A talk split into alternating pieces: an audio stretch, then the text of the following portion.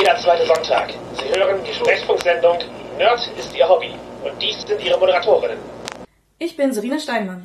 Und ich bin Jasmin Neitzel. Wir sind queere Nerds. Nerd ist Ihr Hobby ist ein queerer Nerd-Podcast. Da Serena im Raum ist, ist die Sendung mindestens auf 16. Wir reden offen über Themen wie Sexualität, Queerness, BDSM und Stofftiere. Unser heutiges Thema ist niedlich und wholesome. Und obwohl oder gerade weil wir das Thema haben, werden wir auch im späteren Verlauf der Sendung noch über BDSM reden, aber wir machen da eine Trennung. Das heißt, ihr kriegt die ganzen Kultur- und Nerdinhalte erst und ja, wenn es euch dann weiter interessiert, könnt ihr weiterhören. Genau, wenn ihr da eine Trennung machen möchtet, viele tun es nicht, aber das ist jedem selbst überlassen. Genau, aber warum reden wir über Niedlichkeit und Wholesomeness? Warum ist das ein Wert? Ich, für mich persönlich, habe da immer so ein, ein Gefühl von Selbstverständlichkeit gehabt, dass Niedlichkeit und äh, niedliche Dinge und so, das gehört halt zu meinem Leben. Ich habe da definitiv ein Bedürfnis nach, aber das hat halt mich persönlich nie in irgendeiner Weise von irgendwas abgehalten, in irgendeine Richtung gedrängt oder so. Es war einfach immer Teil meines Lebens. Ja, ich denke, was zum einen Niedlichkeit gewinnt gerade als Ästhetik ein bisschen mehr Bedeutung in der Gesellschaft jetzt, also nicht unmittelbar, aber in den letzten zehn Jahren oder so, würde ich sagen. Mhm. Ähm, und es gibt halt durchaus da einen geschlechtlichen Aspekt von, also die männlichen Geschlechterrollen ähm, erlauben nicht so sehr, sich mit Niedlichkeit zu, zu engagieren und oder niedlich zu sein gar. Da habe ich auch durchaus einen, einen Mangel gespürt vor meiner Transition. Und ja, Niedlichkeit kann eben auch echt ein, ein Teil seiner selbst sein, den man halt entweder rausholt oder versteckt. Und ja, natürlich kann es auch etwas sein, was man, was man affektiert, um niedlich zu erscheinen. Das mhm. gibt, es, gibt es auch. Da ich als weibliche Person sozialisiert wurde, hat man mir halt nie suggeriert, dass es ähm, was Schlechtes sei, Niedlichkeit zuzulassen. Ich habe das eine Zeit lang selber von mir aus ein bisschen von meinem Auftreten her und von, von Kleidung und so weiter äh, sehr abgelegt äh, als Teenager. Ich bin sehr klein und also ich sah nie älter aus, als ich bin. Ich sah immer deutlich jünger aus. Und einfach um nicht mit 18 für 12 gehalten zu werden, habe ich halt in dem Zeitraum modisch Niedlichkeit nicht so sehr zugelassen. Das war halt ein persönlicher Grund. Aber wenn man dann überlegt, dass vielen männlicheren Personen suggeriert wird, dass Niedlichkeit nicht in Ordnung ist. Ja, das beginnt im Kindesalter. Du hast halt irgendwann die getrennten Spielzeugabteilung. Ja. Und da, ja, und da gibt es dann eben die niedlichen Tiere eher bei den, den Damen und äh, die, die, die Jungs kriegen halt dann äh, Maschinenpistolen. Und, und äh, Traktoren. Ja, genau. Mhm, ja, ich halte da obviously nicht das geringste von. Ja. Man kriegt es schon sehr, sehr früh eingeimpft sozusagen. Mhm. Männer haben halt sehr wenig die Berechtigung, Sachen niedlich zu finden, wenn, wenn sie halt dem toxisch maskulinen Klischee der Gesellschaft entsprechen wollen. Also, ja. also es, es, braucht praktisch eine, eine Erklärung, warum man ein Stofftier hat. Also entweder weil es weil es einen Schal für einen Fußballverein um den Hals hat oder sowas. Ja, oder ein ähm, Geschenk von einer Partnerin ist. So, sowas geht dann. Irgendwie die, die meisten Männer, die irgendwelche ähm, Beziehungen hatte, hatten Kuscheltiere. Dann so ein oder zwei und die waren eigentlich immer von Partnerinnen geschenkt worden. Aber die saßen da dann rum. Manche hatten sie dann im Schrank, manche hatten sie am, am, irgendwie am Bett liegen oder so. Durchaus so, wie, wie man ein Kuscheltier benutzen würde, wenn man es aus eigenem Antrieb besitzt. Mhm. Aber es braucht erst die Berechtigung, dass ein, eine Partnerin es schenkt, damit es in Ordnung, in Anführungszeichen war, dass sie eins haben, was ich total abstrus finde. Ja. Ja, Niedlichkeit gilt auch als etwas, was man mit dem Erwachsensein ablegt, um eben in der ja, patriarchalen Gesellschaft äh, akzeptiert zu werden. Mhm. Und das, also auch als Frau sollte man nicht zu niedlich sein. Sonst wird man halt nicht ernst genommen genau, als erwachsene Person. Finde ich eine unnötige Beschränkung. Ja, absolut. Das ist allgemein wieder so eine, eine scharfe Trennung von dem, dass nicht nur was für Jungs und für Mädchen ist, sondern auch was für was für Kinder ist und was für Erwachsene ist. Genau. Und also gerade aus der Rollenspielszene kennt man das ja auch so, dass das erstmal erwartet ist, es ist ein Spiel, das ist für Kinder. Und ähm, dass man sehr lange erklären muss, bis manche Leute verstehen, dass das Spiele für Erwachsene sind. Ja gut, also ich sag mal, in Deutschland haben wir den Vorteil, dass Gesellschaftsspiele altersübergreifend etabliert sind. Da ist die Erklärung ein bisschen geringer, aber ja. Klar, wenn man erstmal, und Spielen ist halt etwas, was in vielen Kulturen auch einfach abgelegt werden muss. Wobei Computerspiele ist halt auch wieder Aber es wird auch oft als, als unerwachsen interpretiert. Viele Computerspiele sind halt nicht niedlich. Die niedlichen gelten als unerwachsene oder schlechtere Computerspiele sozusagen. Es ist, es ist äh, halt Fußball am Computer zu spielen oder Leuten ins Gesicht zu schießen, ist ein erwachsenerer Zeitvertreib als Das ist das Gleiche in einer niedlichen Optik zu tun. Seien wir ehrlich. Also es gibt, es Nee, gibt auch Spiele, die einfach super niedlich aussehen, aber genauso schwierig und herausfordernd und selbst vom auch, auch Kampfsysteme haben. ja, aber das dar- darum geht's mir gar nicht.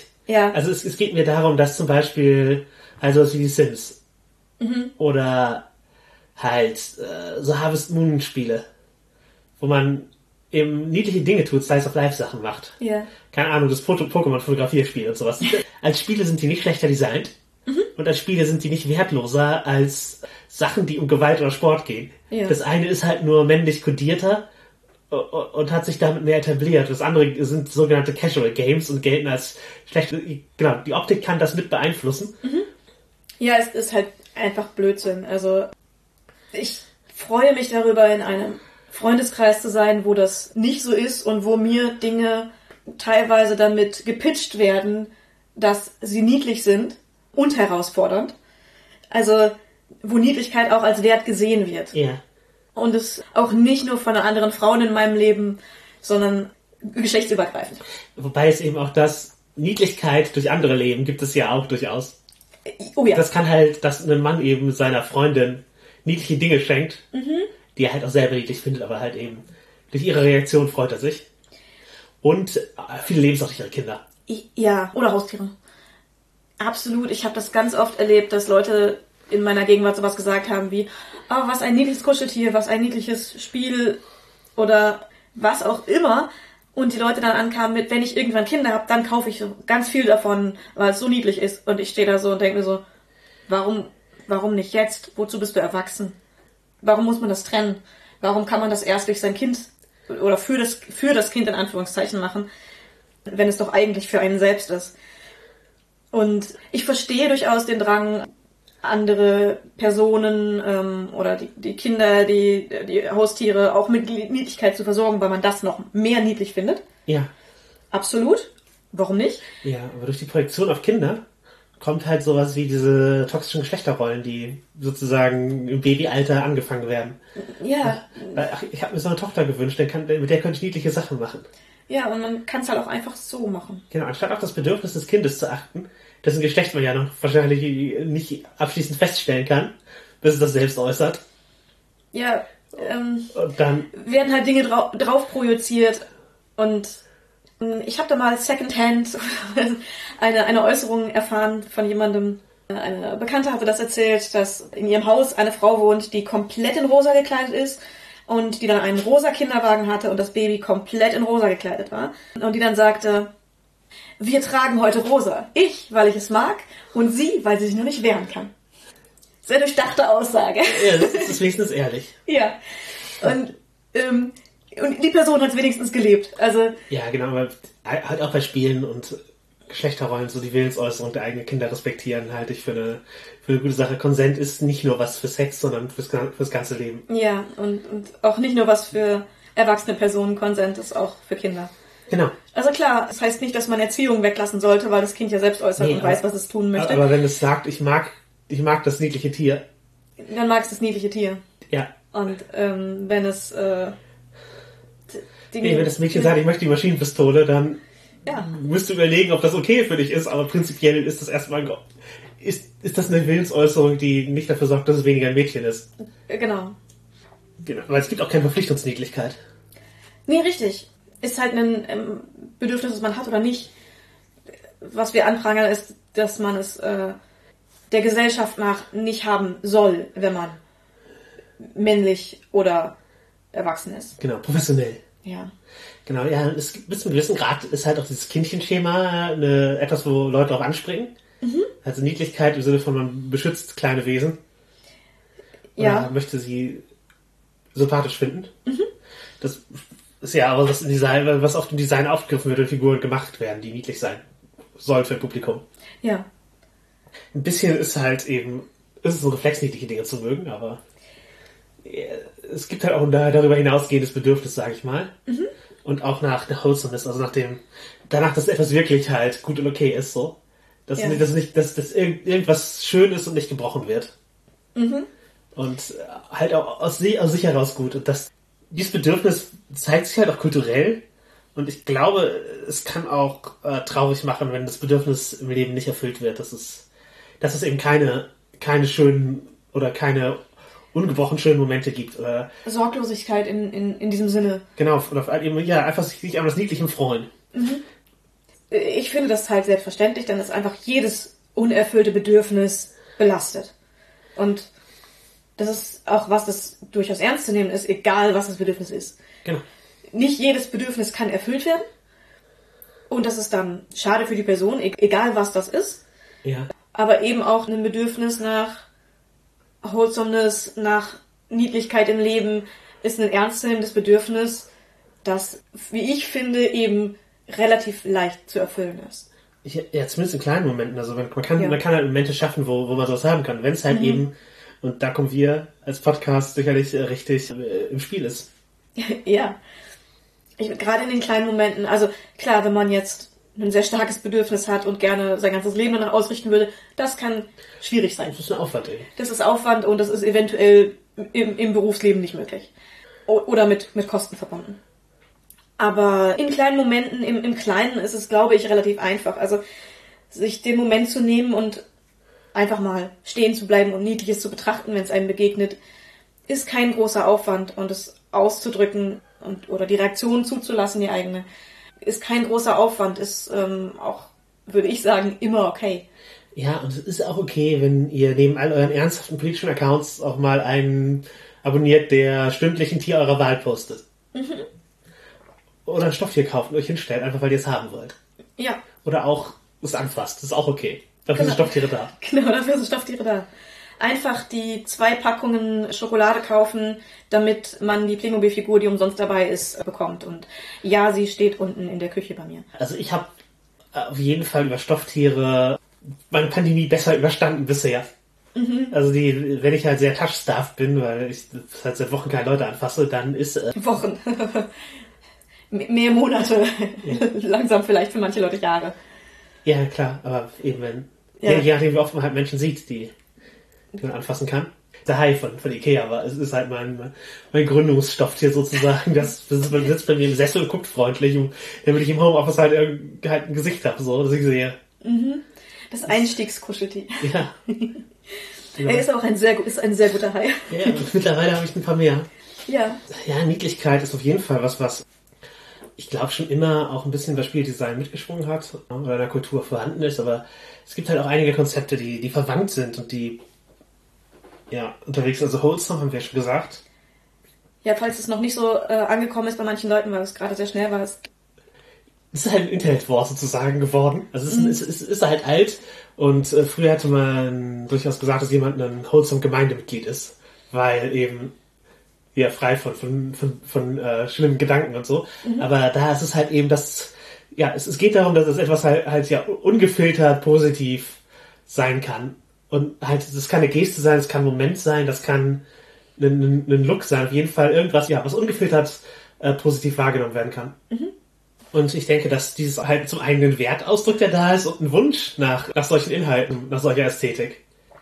ich meine, so ein Wort entsteht halt nicht, Oder, oder gewinnt an Be gewinnt nicht an Bedeutung, ähm, wenn da kein Bedürfnis zugrunde liegt. wird nicht äh, zum Lehnswort, wenn es nicht äh, was, wenn es besser ausdrücken kann als die, das vorhandene Vokabular.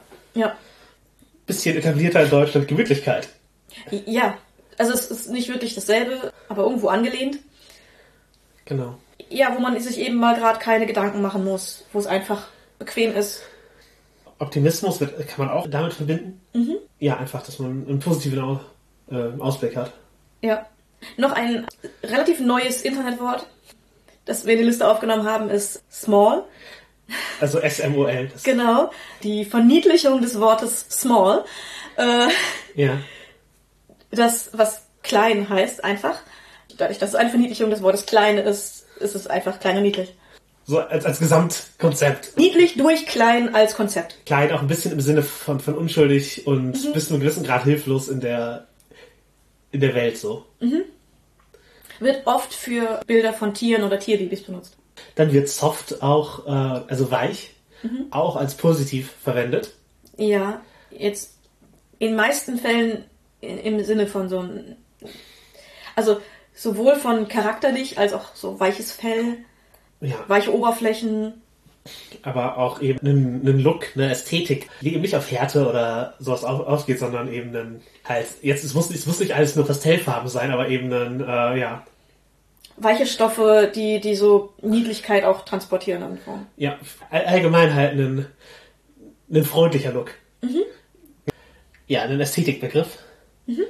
Genau wie Lolita Fashion. Das Buch besprechen wir jetzt nicht. Genau. Das ist eine japanische Mode. Ja. Deswegen Lolita Fashion. Es geht hier, es geht um die Mode. Ja. Also in Japan ist das Bedürfnis nach Niedlichkeit auf jeden Fall kulturell eingebettet. Auch da eher für Mädchen. Das ist halt eine, Mo- eine Mode, die sich über, über japanische Subkultur hinaus verbreitet hat und Ja. es ist halt viel so Petticoats und Kleider oder Blusen und Röcke. Es ist prinzipiell hochgeschlossen. Die Arme sind mindestens zum Teil bedeckt. Die Röcke sind knielang und oft mit Petticoats. Und die Stoffe sind halt auch so weich fließend oder sind Rüschen und Schleifchen als Verzierung und so Ja, weiter. genau. Wie oft, oft halt auch sehr, ich sag mal, kindlich naive Muster Ja, mit irgendwelchen Tierchen drauf oder was auch immer. das ist ein sehr, sehr niedlicher Style. Ich kenne einige Leute, die das gerne mal tragen und ich befürworte das sehr. Ich finde es sehr schön. Und das ist halt eine, eine Mode, die nichts über sonst irgendwas aussagt. Das ist halt einfach eine sehr niedliche Mode, die manche Leute einfach sehr feiern. Ja, ja, Und genau. das zu Recht. Genau, es, ist, es gibt auch andere Moden, die Niedlichkeit im Mittelpunkt stellen, aber Ja. das ist ja mal beispielhaft. Und Genau. Ja, ein, ein weiterer Begriff, der, den ich in diese Richtung ziehen würde, ist Bimbo und davon abgeleitet Himbo. Mhm. No thoughts, only feel. halt, ist halt so, ist halt auch so ein im Moment leben Ding und weg von, ja, so einem intellektuellen Wettbewerb. Stattdessen im Moment leben und da halt, da, halt ja, aus den Gefühlen Sachen ziehen. Also, es hat halt was Positives entwickelt. Es war mal eine Beleidigung. Im Deutschen auch eine rassistische. Es war eine Beleidigung, dann war es ein Kink-Begriff. Also es gibt auch Bimbo, Kink. Doch mal kurzer BDSM-Vorgriff, aber das ist halt dumm behandelt werden oder dumm tun. Ja. Auch äh, einem Schönheitsideal angepasst werden. Und sexualisiert werden fürs dumm tun. Der, der Begriff hat eben hat was Eigenes angenommen, eine eigene Ästhetik, wo es halt nicht um die Sexualisierung geht, sondern eher um das, um das Ablegen von, ja, wie gesagt, intellektuellen Wettbewerb. Ja. Und Himbo ist halt praktisch die männliche Version, halt auch so jemand, der halt, ja, groß, einfach, höflich. Ja, es, geht- es geht darum, um einfach nett und positiv und nicht intellektuell zu sein. Genau. Und es ist eine Ästhetik, manche Leute einfach annehmen, manche Leute sind natürlich so. Aber Das ist generell, genau, ge- generell ist nichts, ist nichts Verkehrtes, dann Menschen auch dafür zu schätzen, wenn man, also, das Kink-Ding ist halt eins, das sollte, da sollte man äh, wie immer äh, in Einvernehmlichkeit handeln. Ja, und mit Bedacht. Aber Genau. wenn es einem Spaß macht, ist es ja auch untereinander absolut nichts Verwerfliches. Ja, Genauso wie die Ästhetik. Unabhängig vom Kind nichts, nichts Verwerfliches ist. Nee, genau. Ich, ich finde es interessant, dass sie sich so, Mhm. dass sie sich, sich so entwickelt hat und aus so einer Naivität eben als eine. Ja, und, und dass der Begriff sich so gewandelt hat. Es, es hat halt eben praktisch auch einen Reclaim von diesem ganzen Blondinenwitz. Ja. Ge- Gedanken halt einfach halt das für sich als was Positives annehmen, als einen. Mhm. Das ist ein Wert. Oft wird es natürlich auch ironisch verwendet. Ja, aber Also du brauchst halt, eine- du brauchst halt ein gewisses intellektuelles Grundgerüst, um, um das. um, so, um sowas Ja. offensiv zu verwenden, aber. Ja. Ja, genau. Weitere Internetmode äh, würde ich Cottagecore noch nennen. Mhm. Das ist halt so eine, so eine pastorale Ästhetik. Halt zurück zum Land. Mhm. Und äh, ja, natürlich gibt's auch creepy Nazi-Leute, die sowas machen. Oder halt, de deren Vorstellung von zurück zum Land ist halt eine, wo nur Weiße leben. Ja, und, und wo das dann auch mit klassischen Geschlechterbildern natürlich einhergeht. Meistens. Genau, aber das, das ist halt nicht das. Das ist halt eher so ein, wir haben ein cooles Gartenhaus und leben da und äh, haben, Und haben, haben Blümchen und, und, äh, Und Kräuter. Und Kräuter. füttern Hühner. Ja. Harvest Moon Ästhetik als Leute und halt Als Leute. ja, halt einfach dieses, äh, ja, halt, ja, pastoral, halt diese, so eine, eine, verklärte Vorstellung von, von wie ein Bauernhof ist. Also ja, verkehrte Vorstellung vom Bauernhof, aber vom, vom Lebensstil wäre es im Prinzip ein, man schafft sich seinen Ruheort, wo es schön ist, wo es ländlich ist, wo es wirklich, wo es ruhig ist und wo man die schönen Dinge des ländlichen Lebens genießen kann. Genau, und auch natürlich eine Natur bezogen und äh, Ja. die, die Schönheit der Natur und so. Aber es ist halt auch so ein, so ein wholesome, einfaches, naives Leben, das sich manche Leute damit wünschen. Äh, Ich meine, natürlich in, in Realität ist das harte Arbeit, sowas zu haben. Ja, Oder das viel heißt- Geld, indem man andere dafür bezahlt, sowas zu haben. Genau, es ist halt ein Bauernhof. Also viele können halt auch aus dieser harten Arbeit eben etwas Entspannung gewinnen und, Ja, und Ruhe ist gewinnen. für manche ist es auch Gummistiefel und einen Kopftuch zu tragen und einen grünen Balkon zu haben. Ja. Das halt, das ist, also ja, gibt- gibt's alles. Ähm, ja klar, aber halt auch irgendwie ein, ein nachvollziehbares Bedürfnis, so eine Ja, absolut. Also es ist äh, ein Lebensstil, der sehr viel Berechtigung hat. Ich meine, es gibt sehr viele, die damit ihr, ihr Leben bestreiten. Und das ist super. Und ich verstehe diesen Rückzugsgedanken absolut. Ich bin gerne in meinem Garten. Ich bin gerne auch im Wald oder einfach in der Natur. Und ich möchte nicht weit draußen wohnen, weil ich das unpraktisch finde. Aber diesen, diesen Rückzugsgedanken, dass man so einen Ort hat, in dem man sich eben zurückziehen kann und das genießen kann, äh, verstehe ich absolut. Meine Fantasie ist nicht Bauernhof. Ich, ich meine, also auch der kultivierende Gedanke ist auch gar nicht so meiner. Ich, ich habe nie den Wunsch, einen Garten zu haben. Ich habe nicht mal Zimmerpflanzen, aber ich äh, gehe halt gerne in den Wald. Ich, ich hätte das schon gerne, also ich, ich könnte das gerne, aber meine Fähigkeiten, Pflanzen am Leben zu halten, sind nicht existent. Ja, ich würde äh, sonst noch als, äh, ich sag mal, Dammbruchmoment für Niedlichkeit Bronies nennen. Das sind halt Leute, das sind halt erwachsene Fans von My Little Pony. Es hat auch die angefangen, als sie ironisch geguckt haben, aber die Serie. Und dann haben sie festgestellt, dass es ziemlich cool ist. ja, ja, halt im Holster, das das Bedürfnis erfüllt, das bei ihnen da war. Ja. Dann haben sie es weitergeguckt und natürlich gibt es da auch Elemente, die, die es halt wieder brechen. Leute, die es für Pornografie benutzen oder Nazi-Ponys und so ein Blödsinn, aber äh, das, das ist halt einfach, weil es Internet-Subkultur ist. Das sind, Das passiert dann immer, aber Gen- Genau, das ist halt traurigerweise, aber halt im, Grundsatz ist das halt so ein, ja, es ist auch für Erwachsene ein Bedürfnis, halt so Niedlichkeit in ihrem Leben zu haben und wir können das so erfüllen hier in dieser Subkultur, in äh, in diesem Franchise. Das, mittlerweile ist das Ganze halt weniger Franchise gebunden.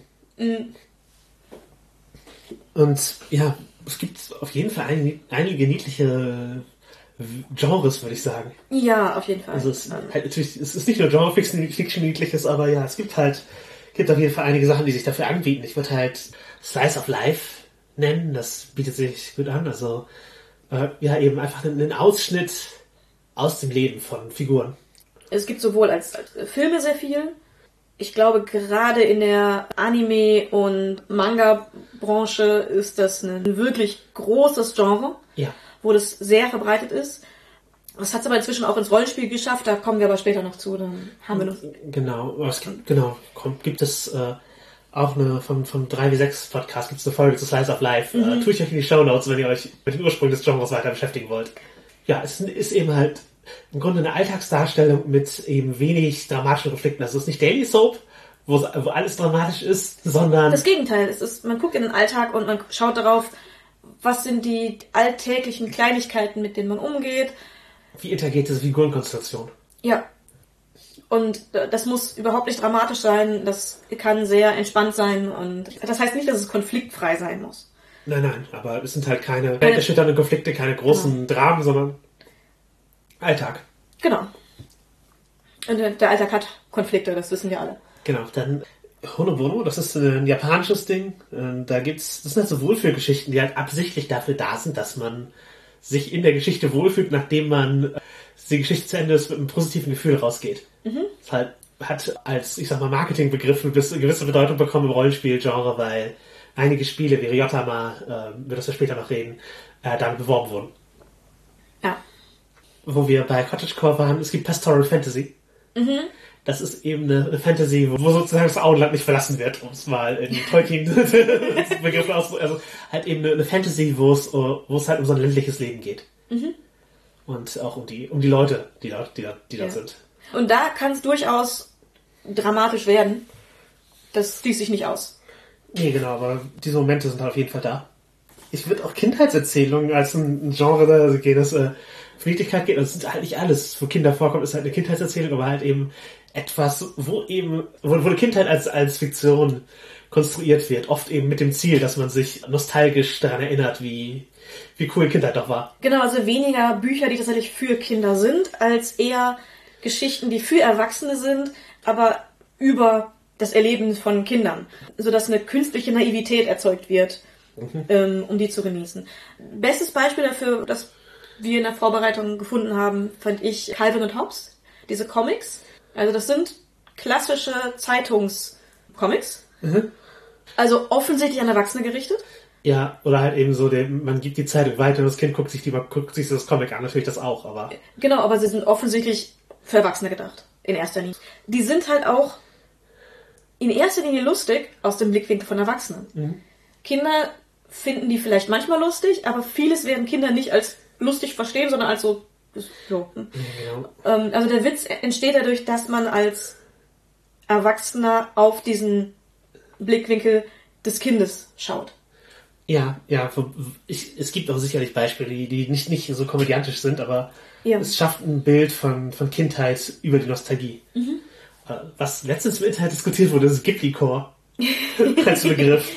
Ich finde es sehr schön. Wer nicht weiß, worauf sich das bezieht, es gibt äh, Ghibli-Filme. Das ist ein Anime-Studio, die machen Filme. Hayao Miyazaki ist, glaube ich, der bekannteste, auch einer der, der Gründer, und der hat ja eine Reihe von Filmen gemacht, das ist halt von Science Fiction, wie heißt Nausicaa, über eben äh, halt so Ab Abenteuer, fast Kriegsfilme, äh, Porco Rosso, über eben Kindheits Pastoral Fantasy, äh, mein Nachbar Totoro. Äh, Prinzessin Mononoke kommt auch daher. Die, die Filme haben halt einen eigenen Look, eine eigene Ästhetik. Ja, und die, die meisten werden irgendeinen davon kennen. Und diese Ästhetik ist halt, ähm, ich finde die sehr cool. Die ist, hat eine gewisse Naivität.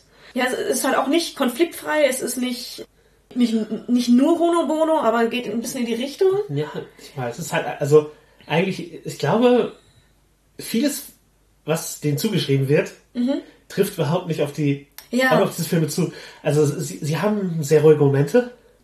Sie haben auch sehr schöne Momente. auf jeden Fall, es, es zeigt auch die Schönheit von Natur, es gibt, es, es lässt sich Zeit, um, um Sachen zu zeigen. Ja, oft eben sehr pastorale Bilder. Aber ja, Miyazaki beschreibt es als Mo, also den, den Moment, wo man innehält, um über das Erlebte nachzudenken und auf sich wirken zu lassen. Oder wo man eben die, die Umwelt auf sich wirken lässt. Und das hat halt nur diese Wirkung, wenn vorher etwas passiert ist, das rechtfertigt sich äh, Sich Gedanken zu machen. ja, genau. Also die Filme haben schon das Ziel, einen mit Gedanken zurückzulassen. Also man, das, sie wollen einen zum Nachdenken bringen und dafür sind diese ruhigen Momente da. Es ist nicht nur, dass man, wie schön ist das alles gezeichnet, denkt, sondern, ah, okay, ich versetze mich in den Charakter, die hat gerade viele Sachen erlebt und überdenkt gerade, In diesem ruhigen Moment die äh, erstaunlichen Erlebnisse oder die Oder- bedeutenden Erlebnisse. genau, und das sind halt teilweise eben ziemlich existenzielle Konflikte, die da äh, passieren und das, die Filme sind halt nicht konflikt- und bedeutungslos. Genau. Und viele sehen halt praktisch nur die Ästhetik und machen dann Filme, wo keine Konflikte drin vorkommen, weil sie, ich glaube, auch aus der falschen Vorstellung, dass Konflikte immer äh, gewaltsam und laut sind. Während sie eben halt durchaus auch innere Konflikte sein können. Ja. Und wie wir aus dem Rollenspiel wissen, sind innere Konflikte nicht weniger kritisch als gewaltsame Konflikte. Und wie wir aus dem Leben wissen, ist das auch so.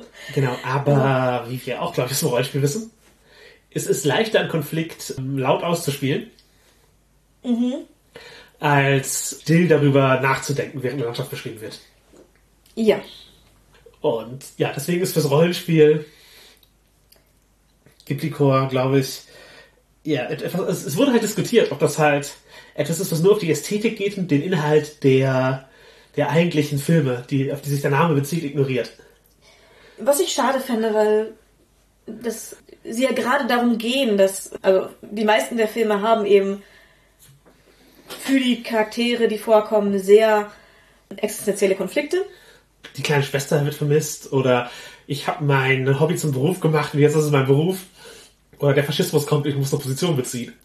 Mhm. Alles, alles wichtige Dinge. Ja. Manchmal geht es auch um Leben und Tod. Ja.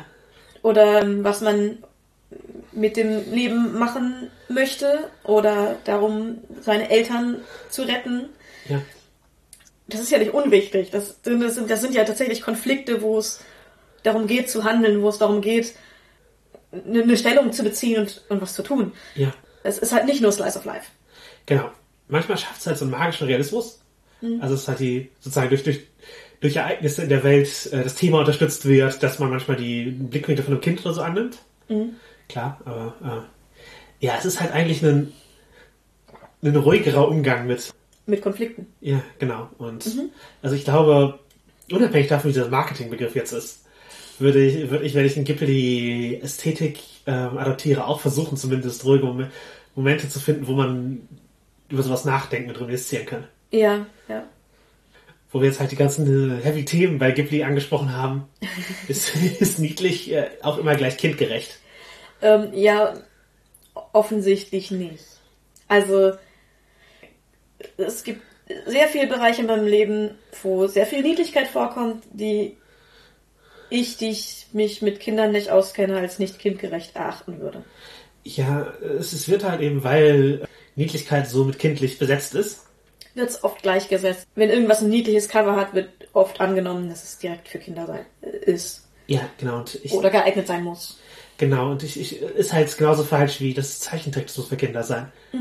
Also es ist, ist eine Ästhetik, aber in dieser Ästhetik kann man auch andere Sachen erzählen. Ja. Wobei ich es auch nicht, nicht mag, wenn der Stilbruch komplett ist. Also wenn es niedlich Ja. gemacht wird, damit, damit der Schock größer ist, wenn schreckliche Dinge passieren. Das ist halt, das ist halt nicht der Effekt, den ich selber persönlich zu schätzen weiß. Ja, ich find's okay, aber das ist halt auch eine, eine Sache von Vorlieben. Ja, ja, genau. Ich möchte jetzt nicht sagen, dass sowas wie Out of Abyss oder Happy Tree Friends keine Daseinsberechtigung hat. Ich sage nur, dass es nicht meins ist. Ja. Was, was wir tatsächlich irgendwann mal äh, aufgebracht haben, glaube ich, war niedlichen, also das Wort niedlichen Ja, als Verb. als Verb, als aktiver Akt. Aktiv niedlich sein. Genau, das ist, ist glaube ich, äh, durchaus etwas, was man für sich äh, verinnerlichen kann. Äh, wenn man Geschichten in solchen Genres erzählen will oder wenn man so Figuren einbringt, Ja. dann, dann muss man ja nicht nur irgendwie eine Ästhetik beschreiben, sondern muss es hinkriegen, das als, als Stilmittel zu verwenden. Niedlichkeit. Ja. Und die Frage ist, wie, wie macht man das? Ich habe das starke Bedürfnis zu sagen, man muss den Reiz von Niedlichkeit verstehen, bevor man es effektiv replizieren kann. Ich, Das heißt, ich glaube, dass Leute, die mit Niedlichkeit überhaupt nichts anfangen können, auch nicht anfangen können, niedliche Sachen zu produzieren.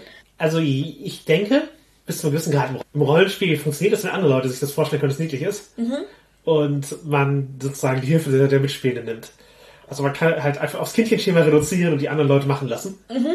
Kann, kann reichen, aber wenn wenn man es eben aktiv einsetzen will, muss, muss man schon ein eigenes Verständnis haben. Ja, und es geht halt in erster Linie über Aussehen und, und Verhaltensweisen.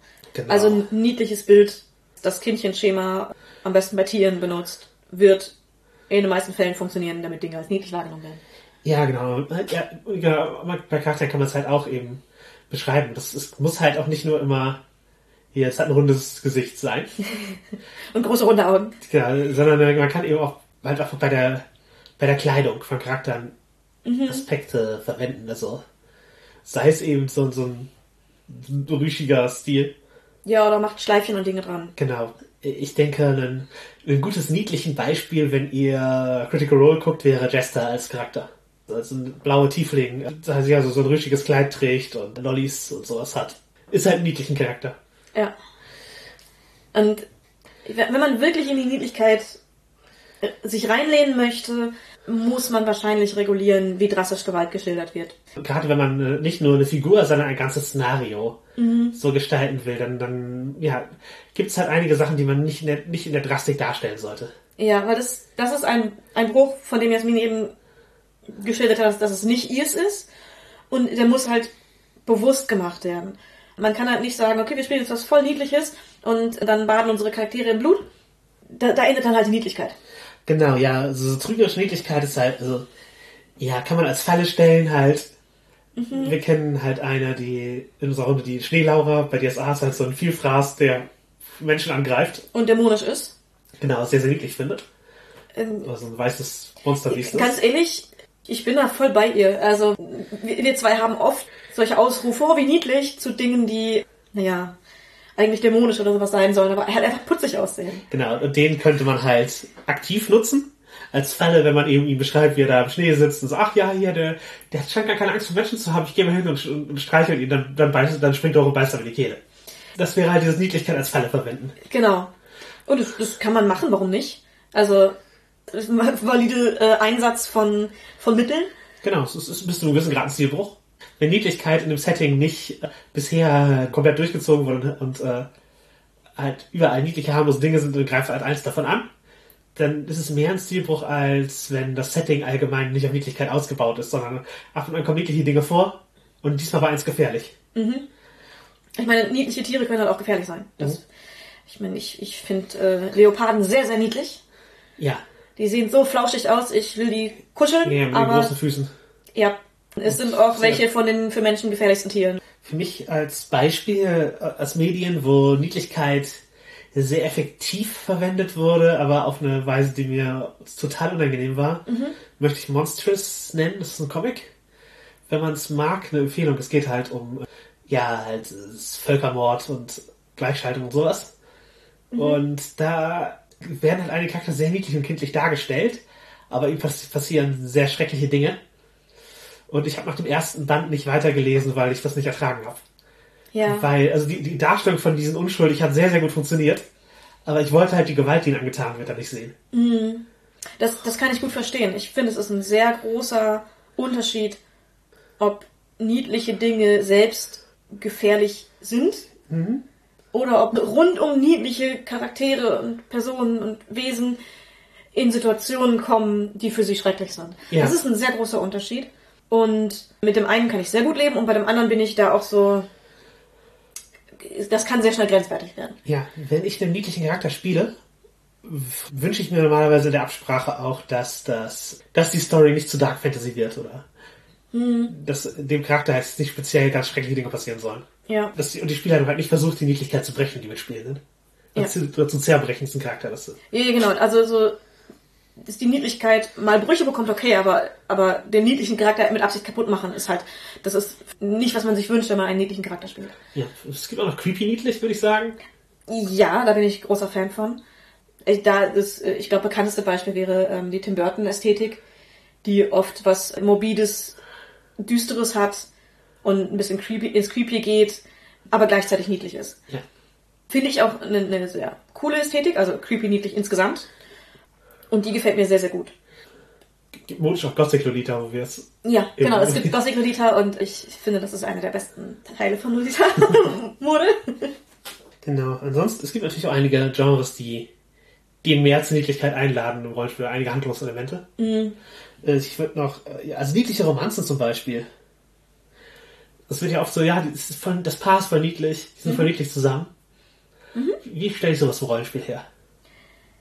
Ich glaube, da kann man sich einfach eine Scheibe abschneiden von Romanzen in jugendfreien Filmen. Also eine, eine Romanze muss nicht zwingend keusch sein, um niedlich sein zu können, aber das macht es einfacher.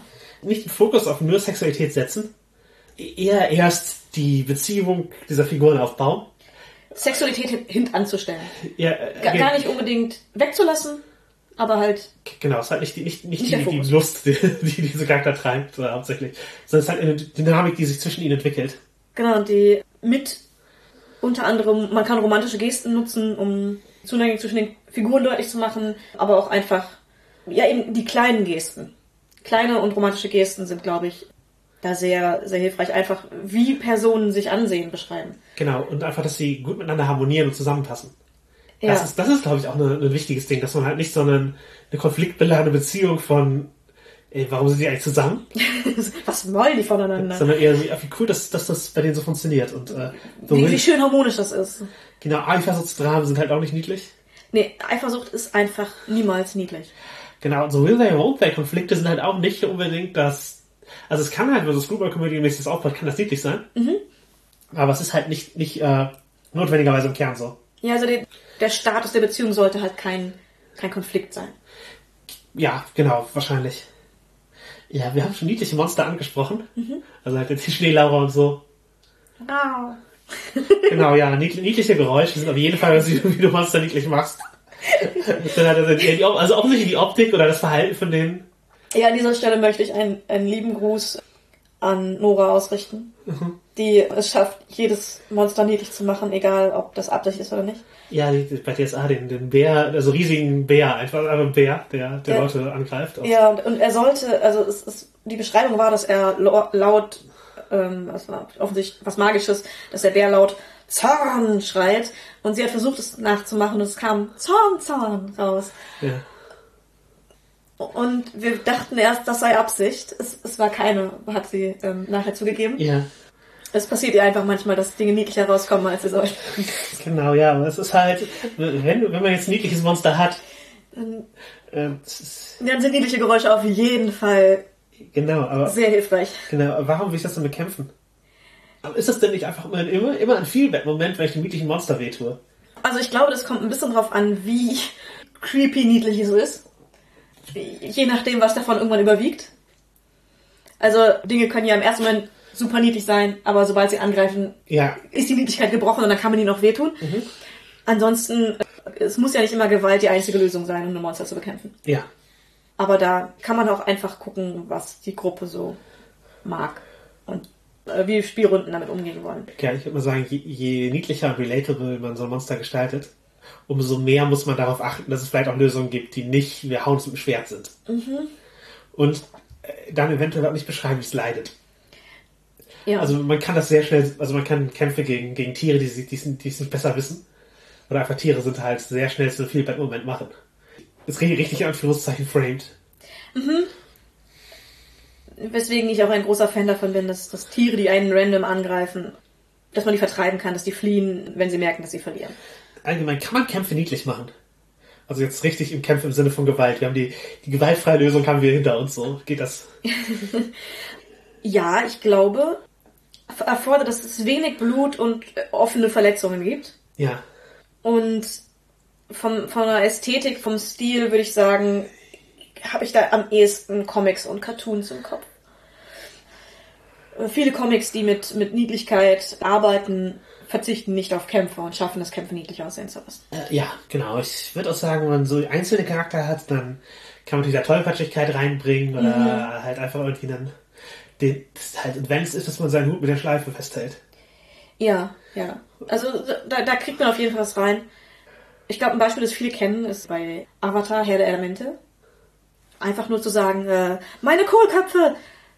Genau, es gibt halt einen Händler, dem, dessen Wagen immer wieder umgeschmissen wird. Das ist ein wiederkehrender Charakter. Halt so, ja, sol, solche Elemente. Der arme, arme Mann. Ja, genau. Dann gibt es, äh, dann halt Appa, was halt so ein riesiges Jagdtier ist, das halt äh, so, einfach so rumtapst. Es ist super tapsig, es ist super lieb, es leckt alles ab. Was, und seine Zunge ist aber so groß wie Menschen. Ja. Es ist im Kampf einfach super mächtig, weil es halt riesig groß ist. es, es flauscht einfach Leute um oder steht im Weg. Ja, Halt, das, das, das ist halt eine Art von, von Sachen, die man, die man da machen kann. Und man kann auf die Gesamtästhetik achten. Also wenn, wenn alles ineinander greift und nicht einer halt in der schwarzen Rüstung, die, die vom Blut glänzt, dasteht. Und daneben ist irgendjemand niedlich und klappt seinen Regenschirm auf, um den Blutstropfen abzufangen. Auch niedlich, aber anders als wenn alles so ist. genau. Kämpfe können, glaube ich, nur niedlich sein, wenn die Gesamtästhetik es, erlaubt. Genau, genau. Und sind halt nicht der, ich sag mal, nicht der Moment, wo Niedlichkeit wirklich scheint. Ja.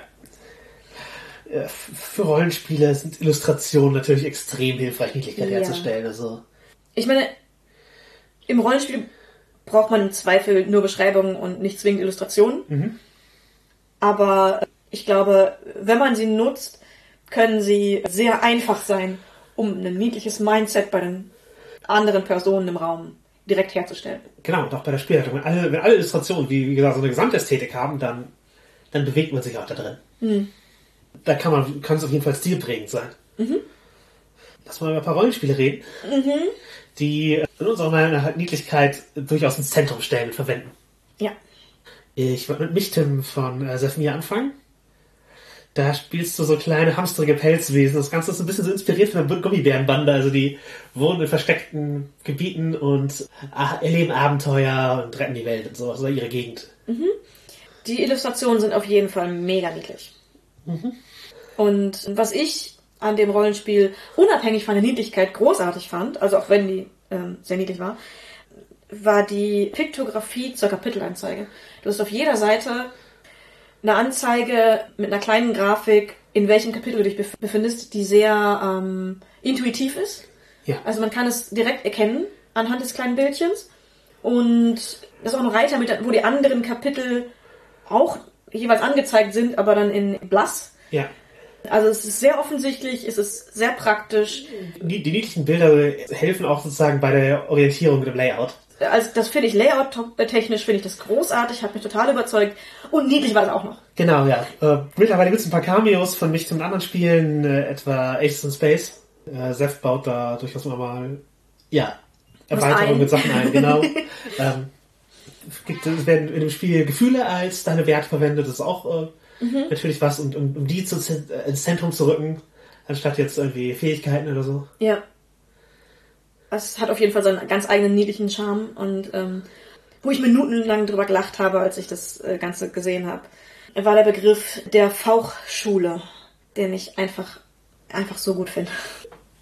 Wenn ihr das Spiel haben wollt, wir tun auf jeden Fall einen äh, Link bei dazu in die Show Notes und ähm, Seth geht das gerade finanziell auch wirklich gar nicht so richtig gut. Also wenn ihr wenn ihr unterstützen wollt, dann gibt's auf jeden Fall Kofi und wenn ihr euch ein Spiel kauft, so das ist das ist eins, wo jeder wo jeder Verkauf einen merklichen Unterschied im Leben des Erschaffenden macht. Ja. Und es ist wunderschön. Wenn man ein niedliches Spiel in diesem Genre will, ist das auf jeden Fall etwas, was- wo wir auch eine Kaufempfehlung aussprechen. Ja. äh, Das auch aus, ich sag mal, Lektorats- und selber schaffenden Sicht. Es ist wirklich sehr schön designt. Genau. Dann als nächstes würde ich Golden Sky Stories in den, in den Raum werfen. Da spielt man auch Tierchen, aber äh, verschiedene japanische Tiergeister, die in so einem ja, Pastoral Fantasy Ghibli Ort den Menschen helfen. Ja, also die Ghibli-Inspiration ist da auf jeden Fall spürbar und das ist offensichtlich ein, das ist ein japanisches Spiel, oder? Das ist ein japanisches Spiel. Es gibt eine, es gibt eine englische Übersetzung. Ja, und ähm, die Tiergeister sind entsprechend japanische Tiergeister, die halt entsprechend Fähigkeiten haben, die wie diese Tiergeister in der Mythologie ähm, haben. Es funktioniert sehr passend. Genau, das, das und die, die Regelmechaniken sind zum einen gewaltlos, also du kannst gar keine, keine Gewaltlösung machen. Mechanisch, genau. spielmechanisch, sondern du, du hast halt, du gehst halt über Gefühle und sowas. Welche Tierart du bist, ist mechanisch wichtig Ja. und niedlich. Genau, es gibt halt Moves, also nicht exakt wie Power Apocalypse League Moves, aber halt schon so, wenn in der Handlung was passiert, dann kriegst du Vorteile. Also, Ja, es ist, es ist keine Gewalt möglich und es geht auch darum, niedliche Dinge zu tun und hilfreich zu sein. Die Tiergeister wollen Menschen helfen. Ähm, Oder sich selbst helfen, das je nach Tierart. Aber es geht darum, hilfreich zu sein und niedliche Dinge zu tun. Das ist Kern des Ganzen. ja, ja, für mich auf jeden Fall eine, einer der großen Stärken sind die, die Moves pro Tierart so. Als Häschen kann man zum Beispiel seine Ohren hängen lassen und dann für Mitleid Vorteile bekommen. Ja, ja. Es gibt sehr, sehr niedliche Moves. Genau, dann Ryatama.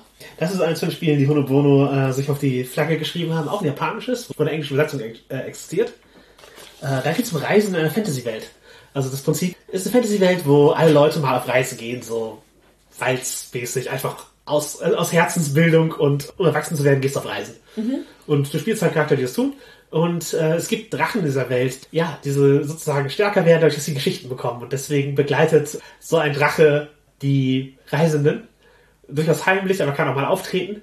Und die Spielleitung übernimmt halt diesen Drachen und der Drache hat auch eigene Fähigkeiten, mit denen die Story eingegriffen werden kann, damit sozusagen die Art Geschichte, die sie von denen dieser Drache lebt, ja, besser passiert. Und das heißt, du suchst dir, indem du dir den Drachen aussuchst, auch aus, was für ein Genre, was für eine Geschichte du spielen willst und kriegst halt immer mehr Moves, während die Geschichte fortschreitet, um sozusagen auch das Genre zu unterstützen. Und die Spieler haben eine direkte Figur, mit der sie interagieren können für die Spielleitung. Ich spiele ja gar nicht so gerne als Spielleitung einen eigenen Charakter, deswegen weiß ich nicht, wie, wie sehr mir das gefallen würde, Ryotama zu leiten, aber ich finde das, das Konzept erstmal interessant. Ja, dass du als Spielleitung einen Charakter bekommst, der das Spiel mitdefiniert. Genau. Das ist ja nicht wie wenn du einen, als Spielleiter einen NSC mitführst, der aber nicht relevant für die Story ist oder Genau, so, der, der ne? Avatar ist, ohne dass es, äh, Ja. dass, dass er sich mechanisch von anderen unterscheidet. So, das sind dieser, der, der Drache kämpft auch nicht mit, äh, er reißt, er reißt zwar mit, aber würfelt halt nicht, sondern der, das ist, ist nicht der Konflikt, sondern es ist halt einfach eine, ja, Er ist Teil der Welt und, Teil dessen, was die Welt beeinflusst. Genau, und ansonsten gibt's da halt auch einfach, ja, natürlich cu- cute Illustrationen und äh, cute Konzepte wie Neko-Goblins. das sind halt so katzige Goblins, die äh, übrigens im Kampf, die haben alle so eine so einen Tonkrug auf dem Kopf. Wenn man den runterschlägt, haben sie auch verloren. Ja, also man muss sie nicht verletzen. Genau, das, genau, also Hilfreich kann, ist, weil sie sehr niedlich sind. genau, dann gibt's halt sowas wie Gobroaches, das sind ja praktisch große Kakerlaken, die Sachen dreckig machen wollen. Das, das ist halt, also es sind halt andere Konflikte als ich möchte dich auffressen. Ja. Obwohl es auch ordentlich Drachen im Spiel gibt, also jede Menge.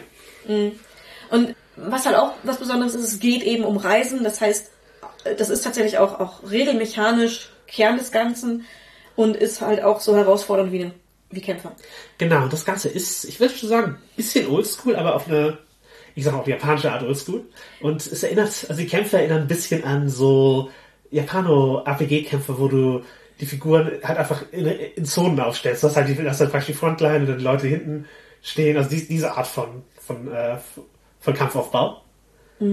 Es ist halt auch insgesamt so 80er, 90er Jahre Manga-Style Ja, und greift das Ganze ästhetisch und mechanisch auf. genau. Also vermittelt auch nicht so, dass eine, also so eine Nostalgie von das Handbuch von einem alten Computerspiel oder sowas hat. Also, also die Art von Nostalgie hat es auf jeden Fall. Das ist halt auch eine, die wir, sagen wir, am besten, wenn wir solche Spiele gespielt haben, äh, haben, also als Fantastikmedium von damals. Ja. Du hast noch Clover auf die Liste gesetzt. Mehr Slice of Life wird's in unserer Liste, glaube ich, nicht. Das ist sehr, sehr scheiße. Das ist halt ein Spiel, wo du den Tag von so einem kleinen Mädchen, das in so Kindergartenalter mit ihren Freunden spielst. Und das Spiel ist halt hauptsächlich einfach Spielanreize, wie man sowas gestalten kann. Ist halt einfach komplett auf Wholesomeness gestaltet. Ist auch so ein Manga-Style auf jeden Fall. Ja, von Illus und ja, äh, einfach Kindheitserzählung. Die schwarze Katze haben wir in unserer Jellicle Podcasts Folge schon erwähnt, aber äh, verdient auf jeden Fall auch hier eine Erwähnung. Geht um sapiente Katzen in Aventurien der Welt des schwarzen Auges.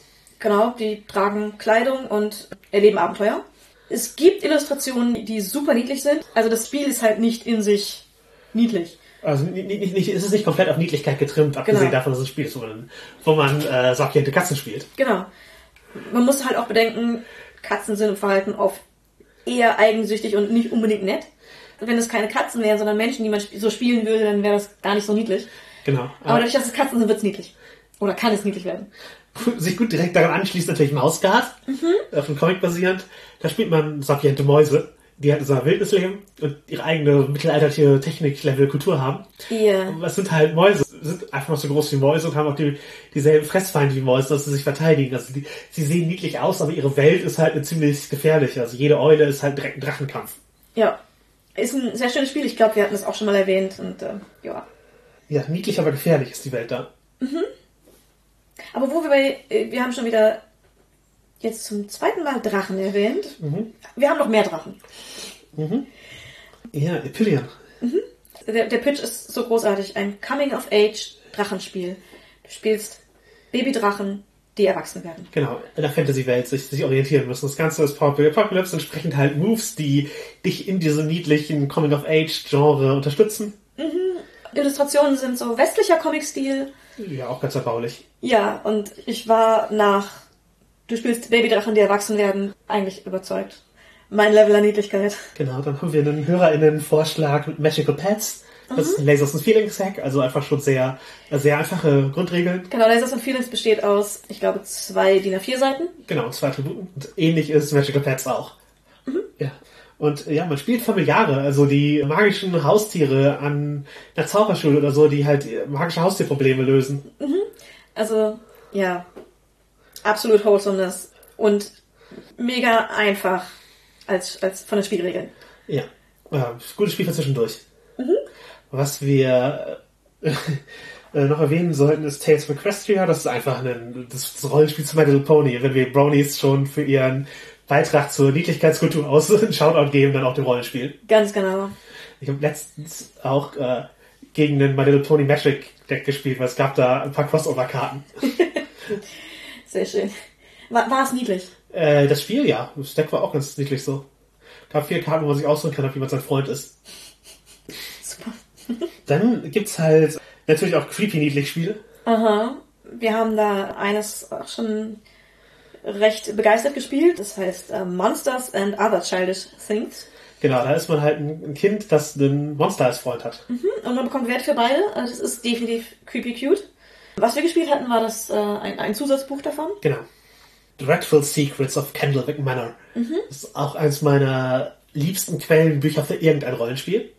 Und äh, ja, du kriegst halt einen, so ein leicht Tim Burton angehauchtes oder die X-Men-Schule in einer Lovecraft-Welt oder was auch immer Gefühl. Halt creepy Kinder in, in so einer morbiden, niedlichen, Edward Gorey angehauchten Umgebung mit sehr, sehr vielen, ich sag mal, ein bisschen obskuren, exaltierten NSC, die man, äh, die man treffen kann. Und das, ja, es hat einen morbiden Charme und man kann Monster kennenlernen und befreunden.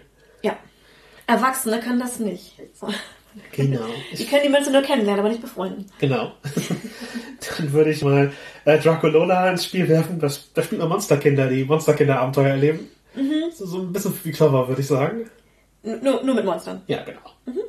Gab es in den letzten Jahren viel, vieles in, in Filmrichtung, also an Kinderfilm tatsächlich Ja. in die Richtung. Genau, ich würde noch Wonder Home als Abschluss unserer Spiele, die komplett auf Niedlichkeit oder auf Wholesomeness gesetzt sind, weil das Ding ist halt Pastoral Fantasy Ding. Ich ich weiß nicht, ob es absichtlich Ghibli-Core ist, aber es ist auf jeden Fall eins, das durch Reisen und die Natur erleben Veränderungen in den Charakter herv- hervorruft und Reise auch als Charakterentwicklung und so in den Mittelpunkt stellt. Aber man spielt halt äh, niedliche Tierwesen, die gewaltarm durch eine Welt gehen und Landschaftsmomente erleben und sowas. Also du kannst halt eine, eine Spitzmaus sein, die eine Hummel als Haustier hat, aber du äh, hast halt trotzdem vielleicht einen internen Charakterkonflikt, den du durch deine Reise löst. Und das Ding ist optional mit oder ohne Spielleitung und basiert auf dem Belonging Outside Belonging System. Ist ziemlich würfellos, aber du kannst dich sozusagen durch Moves selbst in Schwierigkeiten bringen. Du kannst halt einen Move machen, wo du dich, wo es in Schwierigkeiten bringt, dann kriegst du einen Punkt, den du später ausgeben kannst, um, Um es zu um, schaffen. um gut dazustehen, genau. Also sehr auch für den Spieler in den getragene Spieldynamik. Ja. Und die Illustrationen sind niedlich. Ich glaube, die Illustrationen sind niedlich, trifft auf alle Spiele zu, die wir gerade genannt haben. Mhm. Ich glaube, Magical Pets hat nicht viele, aber sonst. Auch die, die eine ist niedlich. Genau, die, die eine, die hat ist niedlich. So. Ja. Genau, aber ja, es gibt ja halt jede Menge Spiele, die nicht auf Niedlichkeit getrimmt sind. Die aber durchaus Dinge enthalten. Ähm, Genau, ich meine, wir hatten ja bei DSA eben schon den, den Schneelaucher an, angerissen. genau. Das schwarze Auge ist eine sehr umfangreiche Welt mit sehr vielen Illustrationen, mit sehr vielen Möglichkeiten, auf welche Weise man das spielt. Natürlich enthält es auch Genau. Niedlichkeit. Die Illustrationen scheuen halt auch nicht von Niedlichkeit zurück. Da gibt, es gibt welche, die einfach da exakt dafür gezeichnet sind und auch funktionieren. Und es gibt zwar Regeln für Kampf, aber da ich das schwarze Auge halt sehr äh, simulationistisch auftritt und einen breiten äh, Regelunterbau hat, hast du auch eben genauso detaillierte Regelmöglichkeiten für, äh, für gewaltlose Konflikte und Konfliktlösung und gewaltlose Handlungen. Also es kann eben halt genauso spannend sein, irgendwas zu bauen. Ja, und du kannst ein ganzes Abenteuer nur Slice of Life machen. Gar kein Problem. Ja, es gibt genug Weltbeschreibung, um Slice of Life eben sich wirklich anfühlen zu lassen wie ein Alltag, wie eine Realität, wo du die Zeitung lesen kannst und dann weißt, was drin ist und so. Und es gibt zum Beispiel ein ganzes Buch, Aventurische Tiergefährten, wo nur Haustiere drin vorkommen. Es ist einfach ein komplettes Buch über, wie können meine, wie können meine SpielerInnen, wie kann ich als Charakter Haustiere haben und was für Haustiere gibt es zur Auswahl und welche Persönlichkeiten haben die unterschiedlichen Hunderassen in Aventurien. Ja, und, und Pferderassen und, Und Katzenrassen. Und es ist, äh, es ist wundervoll.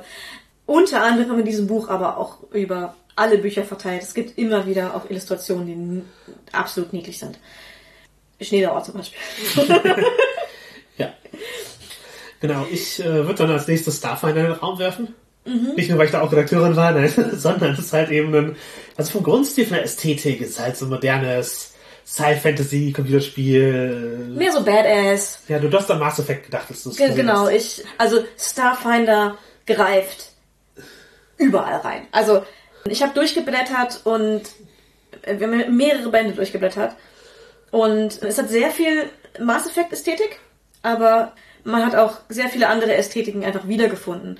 Also es ist äh, wenn man irgendwo in Sci-Fi-Ästhetik was mag, man findet bei Starfinder bestimmt was wieder. Genau, es, äh, es lebt den Genre-Mix von Sci- Science Fiction und Fantasy auch. Also Mm, ja. Star Wars hat auch mit Evox und Yodas und Ja, Fox halt auch ständig genau. niedliche Viecher. Und ähnlich taucht bei Starfinder halt auch immer, immer wieder was Niedliches auf. Also es gibt super niedliche Wesen und Charaktere, die, die einfach eingestreut sind mittendrin. Da ist auf einer Seite die, die gruselig aussehende In Insektenrasse und auf der nächsten hast du dann, keine Ahnung, niedliche, niedliche Nagerrasse. So ein Rattenvolk ist halt eine der Kern-PCs, die du spielen kannst. Und ja, wie bei den Paizo-Spielen, oft gibt's halt die, die Maskottchen, das sind in diesem Fall die Skittermänner. Das sind so pelzige, achtarmige Viecher, die sehr höflich sind und allen helfen wollen. Und auch ziemlich, ziemlich cute. Genau, die wurden, die wurden mal kolonisiert, aber sie haben gesagt, wir helfen jetzt einfach den, unseren Gästen.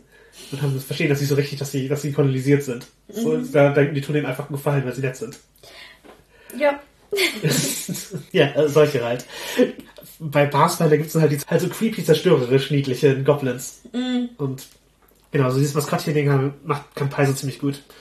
Und noch, noch um Indie zu werden, Masks, by the Apocalypse, Teenager-Superhelden-Spiel. Ja, es ist im ja, modernen westlichen Comic-Stil, würde ich sagen. Genau.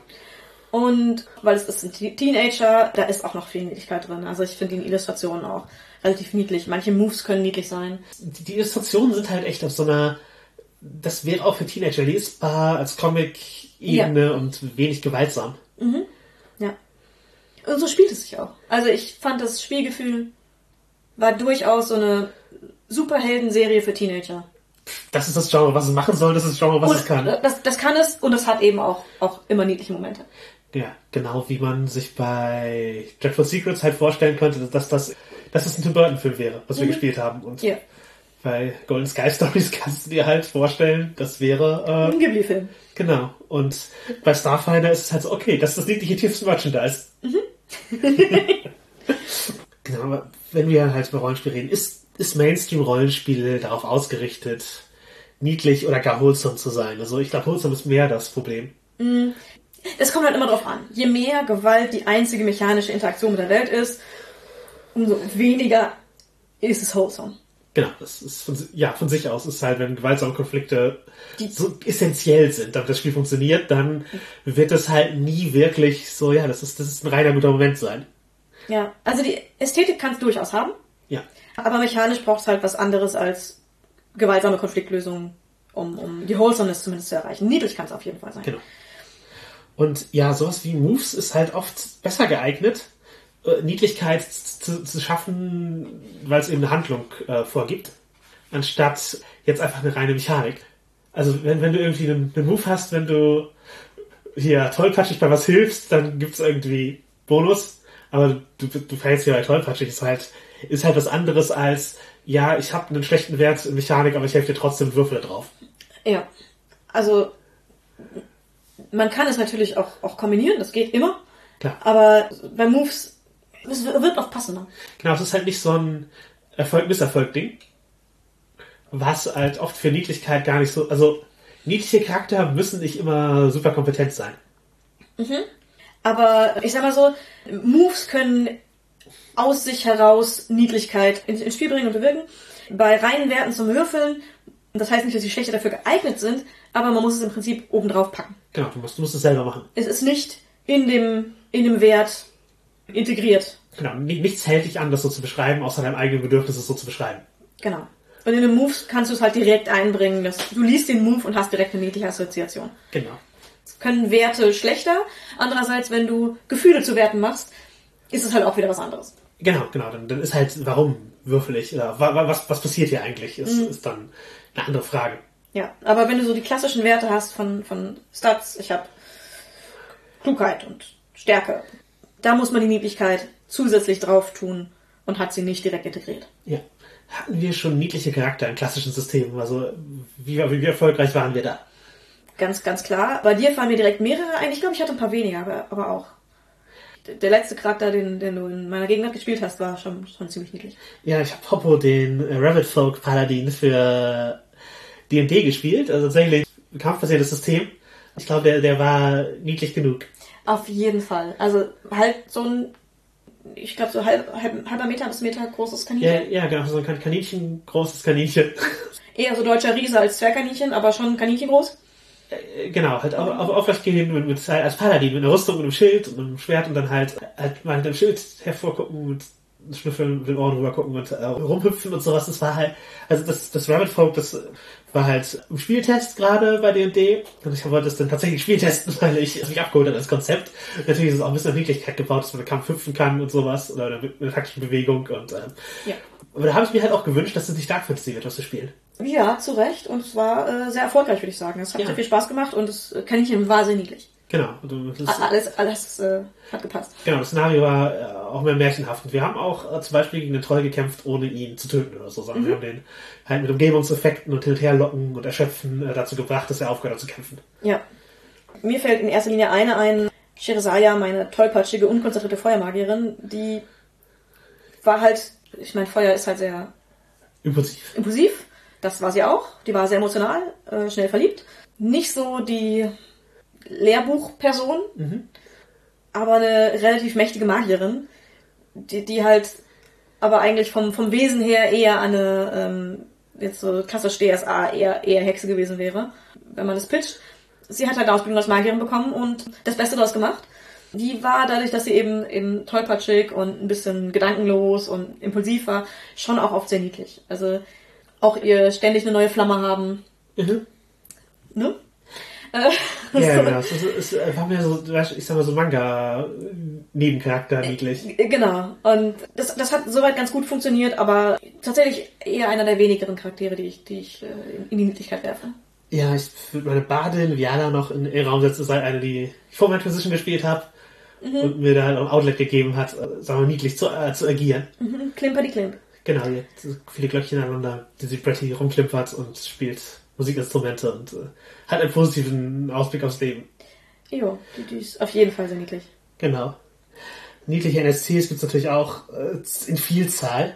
Das Publikum hat oft Tiere genannt. Ja, gibt's e- einige, die wir, die wir da hatten. Also den, der Hütehund von Dennis Weig sollten wir Auf jeden Fall erwähnen, der war großartig. äh, Ähm, genau. Der, der, der, der Gedanke, seine Spielgruppe hat einen Biestinger getroffen, einen coolen Hut gefragt, getragen hat, haben sie gefragt, wo hast du den Hut her? Dann hat der, dieser Biestinger sind halt bei DSA so Feenwesen, die wie Tiere aussehen. Oder irgendwie intelligente, also sapiente Tiere. Der hat dann gesagt, natürlich vom Hütehund. Das ist halt so ein Hund, der eine, einen großen Stapel Hüte auf dem Kopf trägt. Man kann Hüte von ihm kaufen. Ja, und Das ist ein dummes Wortspiel. sehr dummes Wortspiel und sehr großartig. Das fand ich sehr gut. In einer meiner Spielrunden, Michaela und Marian, gab es den äh, guten Otto-General, den, den wir auch auf keinen Fall unerwähnt lassen können.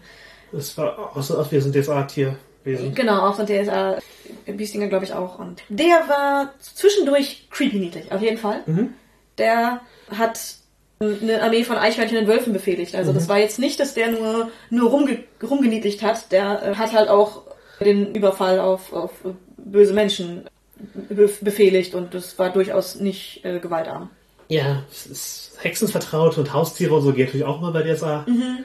Hat mal Marsha, das war also ein riesiger, pelziger Hund. Es gibt halt, es, ich glaube, jede Runde hat halt irgendein Tier, das mit rumgelaufen. Das bringt halt oft die Niedlichkeit rein. Ja. Und das, also Tiere sind halt auch offensichtlich niedlich. Sie haben oft Kindchenschema und Pelz. Genau. genau. Kind, Kinder haben wir noch Kindchenschema, da geht das leicht. Bei anderen, also ich glaube, es wird uns auch das Beispiel genannt, weil ihre Niedlichkeit so offensichtlich ist.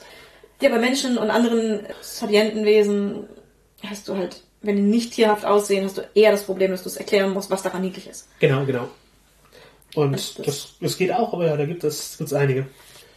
Was ich auch mit Wholesome verbinden würde, wäre ein Happy End. Ja, auf jeden Fall. Also, damit eine Geschichte wholesome sein kann, muss das Ende halt freundlich sein. Ja, es muss, muss irgendwie gut ausgehen. Oder halt, also Slice of Life braucht halt auch kein, kein Ende unbedingt so. Ja, oder wenn jetzt niedliche NSC kurz auftreten, dann ist das halt kein Ende, sondern eine kurze Begegnung. Genau. Es braucht halt einfach gar kein End. Aber wenn es tatsächlich eine, eine niedliche Geschichte sein soll, die länger ist oder auch einfach nur ein größerer Abschnitt ist, dann braucht es halt ein Happy End. Also eine niedliche Geschichte kann nicht auf einem auf einem schlechten Ende ähm, enden, wenn sie niedlich sein soll. Genau. Also melancholisch geht vielleicht, aber halt nicht wirklich schlecht. Ja. Wenn man so eine niedliche Figur hat, einen niedlichen Charakter, dann erwartet man ja, ähm, also erwartet man nicht wirklich, aber dann ist es halt schon wholesomer oder mehr niedlich, wenn auch die Figur einen, einen Happy End bekommt. Genau, ja. Halt die Frage halt, ist, ist Wholesome naiv? Hm. Hat, hat etwas weniger Tiefe, weil es niedlich ist oder eine friedliche Stimmung äh, verbreitet oder der Konflikt auf eine friedliche Weise gelöst wird. Also A, nein. B, Naivität ist halt immer so. Naivität muss ja nicht zwingend weniger Tiefe sein.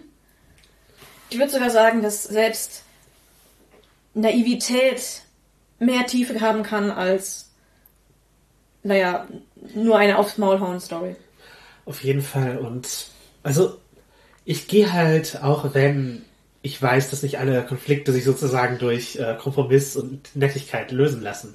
Mhm. Nicht davon aus, dass halt die, ja, die düstere Form immer die realistischere ist. Dass halt alles. Oder die tiefgründigere. Ja, die tiefgehende, dass es, dass es intellektuell mehr durchdacht ist. Ja, dass, dass, dass Gewalt halt immer die Lösung sein kann, oder die einzige, die da ist. Ja. Ich würde es nicht sagen, auch zum Beispiel genauso naiv, dass äh, wir schlagen das Problem mit einem Schwert und dann. Dann ist das Problem weg. Genau, ist die Welt eine bessere. Mhm. Das, das ist halt auch nicht. Ja, das ist halt eine andere Form von Naivität. Genau, und ich sehe halt zum einen Naivität nicht als was Schlechtes, wenn man es gerade für eine Geschichte annimmt. Also wenn man oder auch als Modus nicht über diese ganzen Probleme nachdenkt mal für einen Moment. Mhm. Das, ist, das ist absolut okay, aber Wholesome muss eben nicht naiv sein. Es kann eben auch utopisch sein oder eine Vision angeben. Also man muss halt nicht äh, von so einem kapitalistischen Realismus reden, also wo, wo man davon ausgeht, dass Kapitalismus die einzige Form von Gesellschaft ist. Ja, ja. Und man es halt einfach annimmt als, als Norm. Man kann auch andere Gedankenmodelle mal entwickeln. Mhm, und ja, dann ist es halt nicht unbedingt naiv, alles Schlechte aus unserer Welt nicht abzubilden, sondern das kann auch einfach eine Kunstform sein. Genau, es kann, kann, kann ein bewusstes Statement sein. Ja, und es sagt halt auch vor allem nichts über die Erschaffer aus. Die Personen, die wholesome Dinge erschaffen, sind, glaube ich, in keinster Weise naiv oder es ist das Einzige, was sie können. Äh, das ist, das ist halt Blödsinn. Ja, also, nur weil die Geschichte, weil die Geschichte gut ausgehen lässt oder so. Ja, genau, das, das sagt halt nichts über irgendeine Naivität oder unreflektierte der, der schaffenden Person aus, sondern eher im weitläufigsten Fall was darüber, wie sehr diese Person sich etwas wünscht. Also sich wünscht, dass Teile von Geschichten gut ausgehen. Ja, oder einfach diese Geschichte erzählen will. Ja. Also Miyazaki ist durchaus ein, ein Mensch, der viel Weltschmerz hat und darüber redet. Mhm. Aber seine Geschichten sehen halt nicht immer so aus. Die sind zwar melancholisch, aber eben haben wholesome Momente und so. Ja. Und Schönheit in seiner Kunst zu schaffen, ist halt, ist halt kein Zeichen davon, dass man nicht sieht, dass die Welt nicht in allen Punkten schön ist. Ja. Und auf ein Ziel zu schreiben, also etwas bewusst schön und wholesome zu machen oder so zu spielen als Rollenspieler, ist halt eine Fähigkeit. Das kann man lernen und ausbauen. Das ist halt auch eine Qualität. Genau, es ist nichts, was, Ab was Abwertung verdient, dieses Ziel zu erreichen. Also ich persönlich habe in meinem Leben, glaube ich, mehr niedliche Elemente als in meiner Kunst. Mm, das ist, glaube ich, bei mir auch so. Also ich würde würd sagen, schon ein paar Wholesome-Elemente oder ich sage eher hoffnungsvolle Elemente baue ich gerne ein in auch DSA-Abenteuer und so etwas. Also ja, gerne, gerne mal niedliche Momente auch. Ja. Aber so direkt wholesome fürs, fürs Ganze ist, ist nicht, was ich erschaffe. Weder bei Abenteuern noch bei, bei sonstigen Texten, die ich verfasse. Findest du halt Niedlichkeit schwer zu schreiben? Hm. Ich glaube, es ist eher eine Typsache. Also ähm, ich glaube, dass es für manche Leute einfacher ist und für andere Leute schwerer. Ich glaube, es ist aber auch ein Modus, den man lernen kann. Ja, auf jeden Fall. Aber es ist halt auch ein Modus, den man eben annehmen muss. Und nur wenn man den annimmt, kann man so schreiben. Genau, das braucht halt auch ein Publikum, das es annimmt. Also ein Rollenspiel, eine Mitspielende dann schafft. Ja. Also du kannst es nur mit Leuten spielen, die es auch zulassen. Also eine einzige Person kann, wie bei anderen Stimmungen, also Horror zum Beispiel, wo man wenn man sich da in die Angst reinspielt. Genauso kann einzige Person eine Wholesome-Stimmung kaputt machen, wenn immer die zynischen Kommentare kommen. Ja, also ähm, genau. Beim, beim Horror eine Person dabei, die, die durchgehend ja, dumme Sprüche reißt, das sich zulässt. Genau, versucht die Stimmung zu brechen. Also das kann natürlich auch ein natürlicher Reflex sein. Ja, genau. Das, was man versucht, die Spannung so abzubauen. Genau, wir, wir gehen gar nicht mal von Böswilligkeit auf, dass man, dass man das, was man eigentlich eingegangen ist äh, als Konzept, macht ja Rollenspiel absichtlich. Genau. Und dass man da gar nicht in, mit, mit Absicht das kaputt macht, sondern einfach, dass man den Reflex hat, als auf sowas zwischendurch einzubringen, um es für sich selbst leichter zu machen. Ja, mit Zynismus zu reagieren. Ja, manche Konzepte kann es einfach kaputt machen und Niedlichkeit ist Wholesomeness ist eins davon. Es kann ein Zeichen sein, dass das gerade sogar sehr gut funktioniert, aber dann, wenn man in der spielenden Position ist, wo, wo man spürt, okay, ich könnte jetzt den Witz machen, um, um das zu brechen, eventuell halt nicht. Sowohl für Horror als auch eben für, wenn, wenn man irgendwie Gefühle in so einem Spiel entwickelt, dann Vielleicht einfach versuchen anzunehmen und nicht, und dem Reflex nicht nachzugeben. Ich, für mich selber ist es manchmal mega schwer. Also ich bin durchaus die Person, die sowohl in der Realität als auch im Rollenspiel in Situationen, die sehr emotional sind, mit Zynismus, Sarkasmus oder äh, lustigen Witzen reagiert. ja, Das ist in der Realität teilweise unglaublich hilfreich. Denn wenn schlimme Dinge in meinem Leben passieren, ist eine meiner ersten Reaktionen, Witze darüber zu machen. Und das hilft oft anderen Leuten in meiner Umgebung, damit umzugehen. ja, Und die Leute wissen auch, dass ich auf Witze über die äh, Situation gut reagiere. Und das macht vieles im Leben einfacher. Aber das kann eben, wenn man in einem Rollenspiel gerade die Emotionen zulassen möchte, natürlich hinderlich für die anderen sein. da spielen wahrscheinlich auch wieder die ganzen Gender-Rollen rein. Also Niedlichkeit zulassen ist vielleicht für, ich sag, männlich sozialisierte Leute oder eine Gruppe, die von männlich sozialisierten Leuten dominiert wird. Schwieriger. Das kann gut sein. Weil es In meinem Bekanntenkreis wäre es mir jetzt noch nicht so aufgefallen. ja, in meiner Runde wird es auch sehr dankbar angenommen. Wir spielen gerade DSA-mäßig eine Albernia-Kampagne, da kommen halt viele Feenwesen vor, die auch niedliche Aspekte haben und das, das, wird, das wird gut angenommen, auch wenn ich die einzige Frau in der Runde bin. Aber Ich glaube, ähm, dass tatsächlich sehr viele männlich sozialisierte Personen das sehr gut annehmen können, wenn sie das Gefühl haben, dass ihnen in diesem Rahmen die Erlaubnis zugegeben wird. ja, wenn, wenn, wenn eben kein Spott darauf wartet. Genau. Und das ist doch eine an sich schöne Sache. Genau. Ja, für mich ist Niedlichkeit auch durchaus ein Transition Goal, also niedlich zu sein oder so wahrgenommen zu werden. Das kann ich jetzt, wo ich über den Punkt raus bin, dass man mich, sobald ich niedliche Dinge tue, für minderjährig hält, sehr gut nachvollziehen. Ja. Da bin ich da komplett bei. Ja, es gibt natürlich auch eine, ist ja auch eine toxische Niedlichkeit, so. Mm, Das, ja. Dass man halt Frauen, gerade Menschen, die eher klein sind, halt sozusagen in eine niedliche Ecke drängt und von ihnen keine Tiefe erwartet oder sogar das sanktioniert. Ja, also spätestens, wenn ich die niedliche Richtung bei mir betone, passiert das ganz schnell, dass ich nicht mehr ernst genommen werde von Leuten. Ja. Also das hat tatsächlich dazu geführt, dass ich, also ich habe eh einen, einen eher derben Humor und, und mache gerne auch sehr, sehr düstere und fiese Sprüche und, und sehr sarkastische Sprüche. Und dass ich das zum Teil mehr in den Vordergrund kehre, wenn ich ernst genommen werden will. Also wenn ich der Umgebung bin von Leuten, bei denen ich mir nicht sicher sein kann, dass ich weiterhin ernst genommen werde, wenn ich Niedlichkeit in den Vordergrund stelle, stelle ich eben andere Sachen in den Vordergrund. Ja, ja. Einfach weil ich es mein Leben lang kenne, dass es sehr schnell passiert, dass Leute anfangen, mich zu verniedlichen gegen meinen Willen. Das ist natürlich ist unangenehm. Das ist sehr unangenehm. Genau. Und ich glaube, da ist Körpergröße auf jeden Fall ein, ein Faktor. Also mir passiert das eher weniger.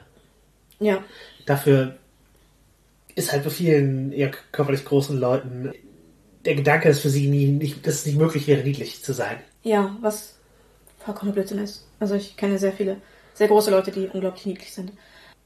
Aber ja, ich kann den Reflex verstehen. Ich meine, wenn Personen wie ich einfach von anderen verniedlicht werden, ohne Konsent, einfach nur weil ich klein bin und vielleicht auch noch ein paar niedliche, weiß ich nicht, ästhetische Züge habe, dann äh, ist die Schlussfolgerung für große Leute, denen das eben nicht einfach so passiert, natürlich nahe, dass sie nicht niedlich sind. Und Ja. das ist halt sehr schade, weil, also, wenn sie das dann in ihrem Leben vermissen, weil das ist halt nicht unerreichbar. Es ist, ist halt nur dass man es nicht bewusst vermeiden muss, weil man denkt, dass es komisch ist, wenn man groß ist. Das ist es nicht. Es ist trotzdem niedlich und es ist gar keine Schwierigkeit. Ja, ich, ich denke auch, dass es da, ich sag mal, Körpertypen und ästhetikübergreifend verschiedene Niedlichkeiten gibt. Also, Ja. wenn wir den Himbo nochmal nehmen, der kann ja durchaus einfach klassisch muskulös sein. Groß und muskulös und das stört überhaupt nicht bei Niedlichkeit. Ja. Und das ist ja jetzt Magic-Kartenbeispiel. Es gibt eine Karte Hans Eriksson, das ist halt einfach ein, so ein bäriger Typ mit Vollbart, der an einer Blume riecht und allgemein eine, positive Weltsicht ausstrahlt. So. Ja, der, der strahlt auf jeden Fall Wholesomeness aus. Genau, es ist, es ist halt einfach ein, ein Charakter, den den es da gibt, der in so, in so einem großen Franchise unterwegs ist und auch allgemein so wahrgenommen wird. Das ist halt nicht so ein, was für eine alberne Figur oder so, sondern er ist ein niedlicher Charakter. Ja. Niedlichkeit und Coolness schließen sich halt auch überhaupt nicht aus. Ja, genau. Und auch Niedlichkeit und geistige Reife schließen sich überhaupt nicht aus, wie wir schon Ja. betont haben. Ja, geistige Reife, Niedlichkeit. Wir machen mal den Schwung und, gehen in den Kink-Bereich. Ja, möchtest du direkt mit Age-Play anfangen? Nee, äh, tatsächlich habe ich gar nicht so großes Interesse an Age. äh, aber was man mir absolut nicht vorwerfen kann, ist und nicht erwarten braucht, dass ich als Top nicht mich komplett in Niedlichkeit reinlehne. Also es gibt niedliche Tops und High. Be betonst du das ja irgendwie? Ähm, ich, das kommt wahrscheinlich einfach auf meine Stimmung an. Also wenn ich gerade niedlicher, also Stimmung für was Niedliches habe, dann werde ich das als Top in keinster Weise ablehnen. Also nur weil ich gerade toppige Dinge tue, muss ich nicht gleichzeitig darauf verzichten, niedliche Dinge zu tun. Ja. Sehe ich gar keinen Anlass zu und das, ähm, ja. Ja, ästhetisch und stilistisch, stilistisch sowieso. ja, Ich habe es auch durchaus erlebt, dass halt so eine kindlich bis diebische Freude halt rüber, rü- rüberkommt von Tops, die halt so. Halt Unter anderem auch über Niedlichkeit von Bottoms sich halt sehr freuen. ja. Oder weil wir ja, sie gerade niedlich finden. Ich, ich glaube, es gibt eine große, große Range von Niedlichkeit bei Tops. Ähm, Finde ich sehr gut so. Genau, ja. Das nimmt auch keine Top-Energie weg, notwendigerweise. Nee, überhaupt nicht. Ja, niedliche Bottoms haben wir auch erwähnt. Meinst du, da gibt's mehr Zurückhaltung? Das kann passieren. Also, ich habe das durchaus erlebt, dass Personen geäußert haben, dass wenn Bottoms sehr niedlich sind, dass sie Schwierigkeiten haben, darauf mit Sadismus zu reagieren, auch wenn das gewünscht ist. Ja. Also, ja, prinzipiell sollte man den Leuten halt glauben, wenn sie Konsent geben und sagen, ja, bitte, nee, tu mir weh. Mhm, aber wenn sie das sehr niedlich machen, dann kann das hemmend sein. Ist, ist das auch eine, Ausprägung von diesem, man nimmt niedliche Leute weniger ernst? Ich glaube nicht weniger ernst, sondern dass es einfach Hemmungen aufbaut, wie du meintest, also niedlichen Personen schlimme Dinge zu tun zu wollen. Ja, ja. Ich glaube eher, es geht eher in die Richtung, dass nicht, dass man deren, deren Wunsch danach nicht ernst nimmt, sondern dass man selbst nicht den Wunsch hat, das zu tun in dem Moment durch die Niedlichkeit Ja, das- und das überwinden muss. Meine Lösung wäre Bratz. Also werde zum Schneelauber. Du fängst niedlich an und dann, dann, beißt die Hand, die dich füttert. Nein. Also so einfach halt Provokation und, und, und Anlässe schaffen. Das hilft auf jeden. Fall. Ja, also das, das hilft auf jeden Fall, aber das ist halt auch nicht jedermanns Sache. Nee, das ist natürlich das ist eine Spielweise, aber Genau, und das, wenn, wenn jemand einfach nur niedlich sein möchte und masochistisch, oder es einfach zufällig ist. Genau, das, ähm, das ist dann halt so und da muss dann Top halt mal über den eigenen Schatten springen und der niedlichen Person äh, schlimme Dinge antun. Oder halt auch positive Dinge, weil Ja. eventuell möchte sie, also vielleicht sind das für sie ja auch gar keine, keine schlimmen Dinge, sondern eben Das ist positiv. richtig, aber das kann halt trotzdem, glaube ich, in dem Moment so anfühlen. Ja, ja. Ich habe eigentlich auch schon gehört, sowas wie, du bist so niedlich, ich will dir wehtun. Ja, das ist äh, durchaus auch ein Verständnis, äh, verständliches ähm, Bedürfnis. Also gibt ja genug Leute, die sagen, wie niedlich, ich will reinbeißen. Also das äh, Ja. nicht nur in der King-Szene, das ist allgemein ein sehr verständliches Bedürfnis. Ja, äh, für die ganzen anderen Sachen kann BDSM dann wholesome sein oder, oder gemütlich. Ja, also bestimmt. Also klar, Aftercare immer.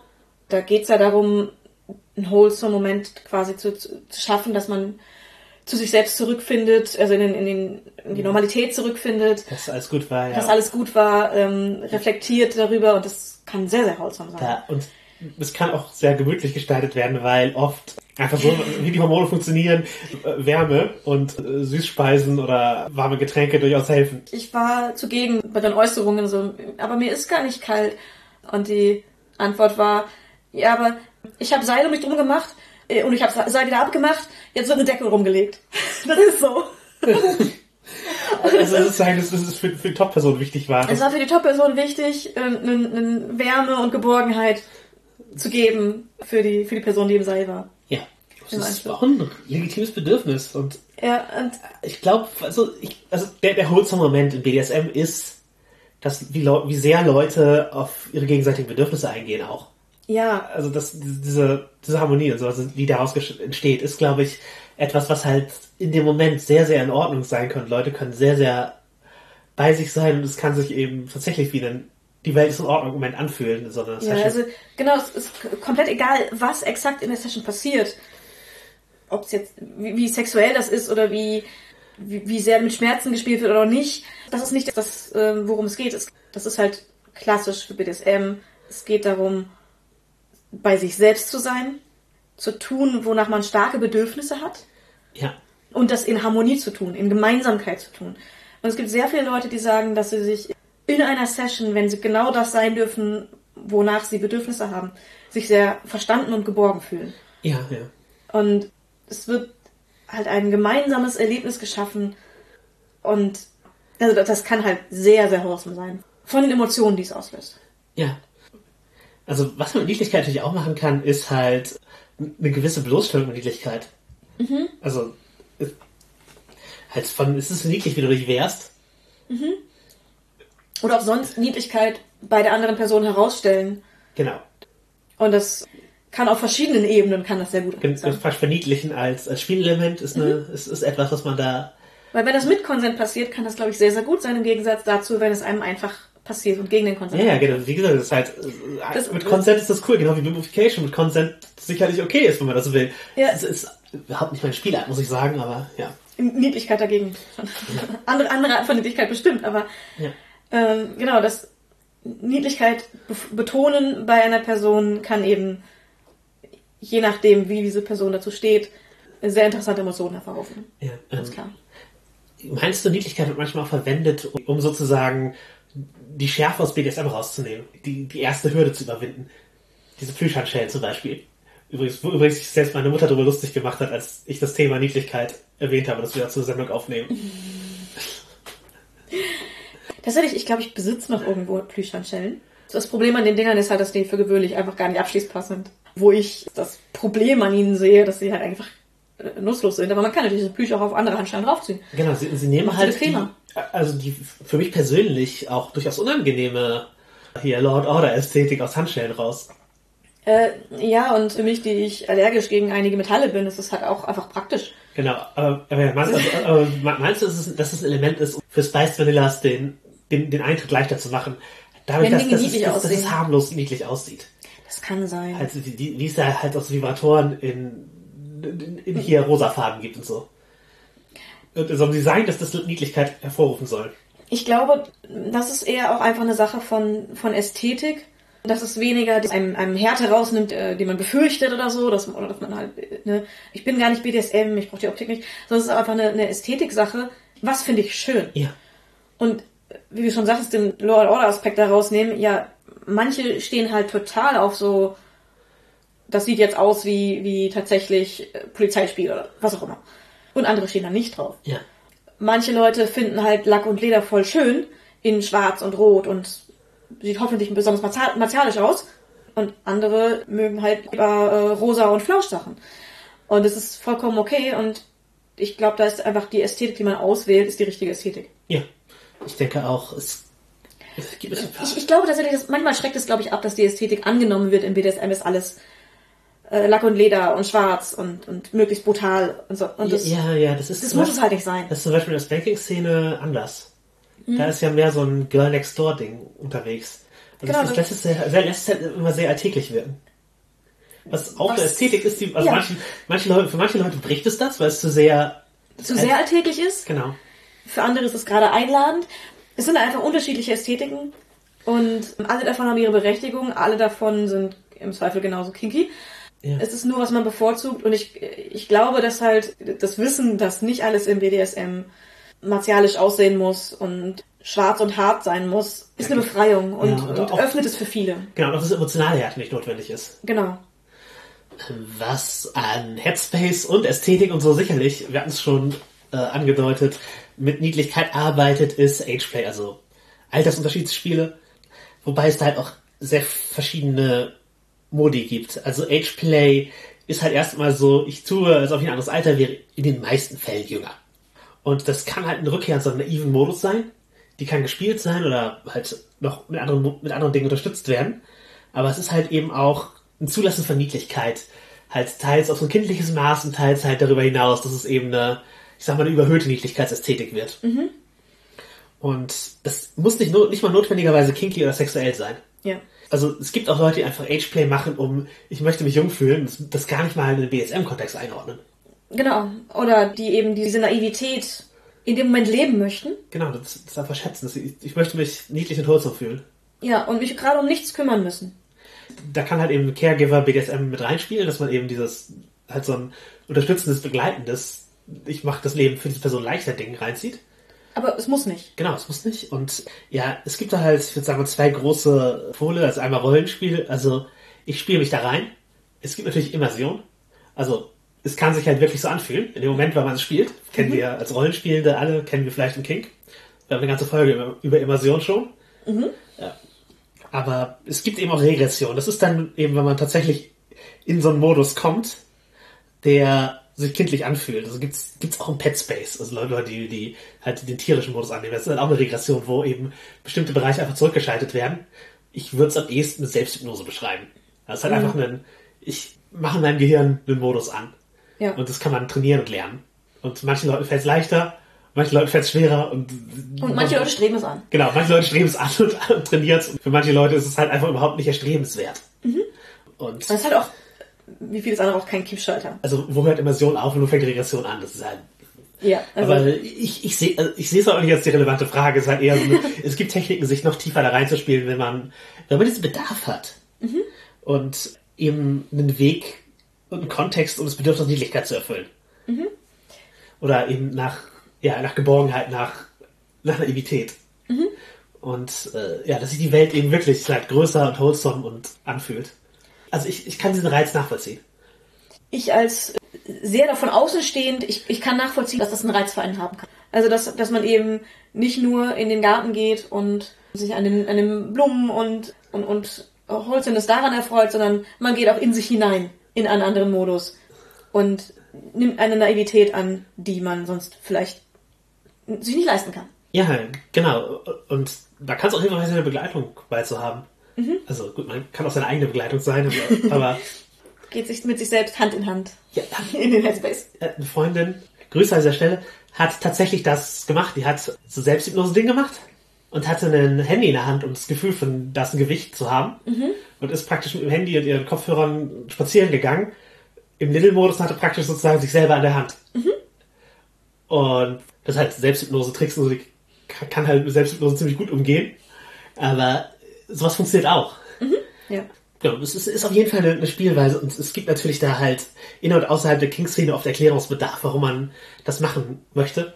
Aber es ist nicht notwendigerweise Kindheit zu erotisieren. Nee. Auch da möchte ich niemanden King shamen, Ja. es ist halt ein Rollenspiel. Das ist nicht alles, was Ageplay sein kann und ja, Genau, da stecken einfach auch noch auch andere Bedürfnisse im Zweifel hinter. Und da gibt's, glaube ich, sehr unterschiedliche Bedürfnisse, die durch sowas ähm, erfüllt werden können. genau. Und auf jeden Fall. Niedlichkeit und Wholesomeness sind eins davon. Genau, nehmen, und nehmen wir es einfach als Teil unserer Szene wahr. Und dann, äh, Petplay haben wir schon erwähnt, das kann auch das Bedürfnis der Niedlichkeit erf- erfüllen. Also viel, wir hatten ja schon Tiere als, als ein Schema, das niedlich gefunden wird, erwähnt. Und du kannst eben auch halt speziell hervorrufen, dass du dich wie ein niedliches Tier verhältst im Spiel. Ja. Und wir wir hatten ja schon erwähnt, niedliche Tiere oder sapiente Tiere sind auch im Rollenspiel, im Pen and Paper Rollenspiel oder auch im Computer Rollenspiel super niedlich, spielt man total gerne, macht mega Spaß. Das kann man halt auch im Pet Space machen, ohne dass man da ein bestimmtes Spiel mit einer anderen Story noch hinterspielt, sondern einfach sein eigenes Slice of Life macht. Genau, und vieles Tierverhalten wird auch einfach niedlich gelesen und kann dann so imitiert werden. Und das gibt einem halt auch noch einen, einen, einen weiteren Space von, von Wholesomeness. Ja, halt einfach eine Entschuldigung, Sachen anzubeißen und zu lecken. Brauche ich keine Entschuldigung für.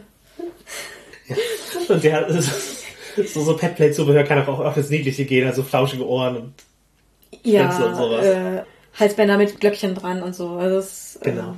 Äh, mit Pfötchenaufdruck oder so. Gibt's sehr niedliche Sachen. Wobei es auch diese, diese, Hutz, also diese, diese Hundemasken in, aus Leder oder so, oder Kunstleder mit Neonfarben dran, die haben für mich nicht so eine niedliche Ästhetik. Genau, aber das das- Verhalten kannst halt nochmal kontextualisieren. Genau, und es, es gibt diese Dinger, die halt dann auch dann nicht in Lack und Leder sind, und auch halt in niedlich. Genauso wie für Ageplay gibt es ja auch tausenderlei niedliches Accessoire. Ja. Von tatsächlichen Kindersachen zu eben, ja, Sachen, die dafür, die für Erwachsene gebaut sind. Ja. Kommen wir, kommen wir langsam in den, in den Shoutout-Bereich unserer, unserer Sendung. Shoutout an Nekobari, das ist halt eine anfängerentaugliche BDSM-Seite. Und die nutzt so, ich sag mal, Anime-Cat People als Illustration. Und da ist es, glaube ich, tatsächlich, um die Schärfe ein bisschen rauszunehmen. Ja, also das ist halt wirklich, das benutzt Niedlichkeit, um, um Konsent und um Techniken zu verdeutlichen, damit es eben nicht düster und Ja, genau. Es werden selbst die, die, die, die. Goa-Sklavenpositionen werden dort von niedlichen Katzenleuten gemacht. Und es nimmt auch den, dadurch, dass halt animierte Wesen sind, diesen Körperbild-Charakter aus, dass man, wenn man Fotos verwendet für irgendwelche Bondage-Bilder, so, dann, schafft man ja auch immer so, so ein Ideal, wie so, so sieht das aus. Mhm. Wenn das Katzenleute sind, dann dann, lässt es, es, es so, so, so, so sieht Mensch halt nicht aus. Genau. Finde ich eine, einen, einen guten Kunstgriff, um halt auch die, die Seite, äh, ich sag mal, zugänglich zu machen und weniger pornografisch. Ja. Natürlich, es gibt halt auch pornografische Cat People Dinge, ja, aber so ist die Seite halt nicht. Es sieht halt niedlich aus. Genau. Und es ist dafür dann dadurch auch sehr ansprechend und macht halt BDSM-Aufklärung in, in nicht pornografisch. Wo es mehrere Seiten gibt, es geht halt bei Aufklärung nicht um Pornografie, ganz klar. Auch wir machen ja keine pornografischen Inhalte. Aber das ist dafür ein schöner Kunstgriff, um das sehr deutlich auf diese Schiene zu ziehen. Ja, wenn ihr euch beschweren wollt, dass wir keine pornografischen Inhalte machen, dann äh, könnt ihr das auf unseren sozialen Medien tun. Wir freuen uns allerdings auch über jede andere Form von Feedback. Das äh, könnt ihr auf nerdistderhobby.de direkt unter der Folge hinterlassen oder da könnt ihr sie runterladen. Ihr könnt es an nerdistderhobby.gmail.com per E-Mail schreiben, wenn ihr privat bleiben wollt. Ihr könnt allerdings auch das Ganze öffentlich auf den sozialen Medien machen, wo wir als Nerd ist ihr Hobby auf Facebook, Twitter und FetLife vertreten sind. Und natürlich abonniert und gebt uns Rezensionen und Hochdaumen und all die Optionen, die zur Verfügung sind. Das hilft, dass ja, Podcasts gefunden werden. Und natürlich hilft es eben, davon weiter zu erzählen und darüber zu reden. Und das tun wir auch weiter. Wir haben noch ein paar mehr Shoutouts. Ich möchte einmal Law by Night, das ist ein World of Darkness Podcast. Das Konzept ist, dass ein britischer Nosferatu einem in einer coolen Erzählstimme Dinge aus der World of Darkness erzählt. Also so ein Lore-Podcast, der praktisch Inhalte aus Quellenbüchern zusammenfasst, aber eben durch den Charakter filtert. Sehr cool. Aber hauptsächlich möchte ich ihm gratulieren für sein Coming, zu seinem Coming Out. Hat sich als diesen Pride Month als bi geoutet und äh, Würdigung dafür und für den coolen Podcast. Ja, herzlichen Glückwunsch und wir sind, sind begeistert. Genau. Außerdem, wenn ihr euch noch mehr über cute bzw. niedliche Inhalte informieren wollt, würde ich auch noch Our Opinions Are Correct mit The Rise of Cute empfehlen, speziell diese Episode, aber auch allgemein einen halt Kulturanalyse-Podcast, den man sich anhören kann. The Rise of Cute, ich glaube, kein schlechter Titel für unsere Podcast-Folge heute. Auch kein schlechter Titel für, für sehr vieles, würde ich meinen. Und in diesem Sinne, The Rise of the Cute, umarm die Niedlichkeit und willkommen in deinem neuen Leben.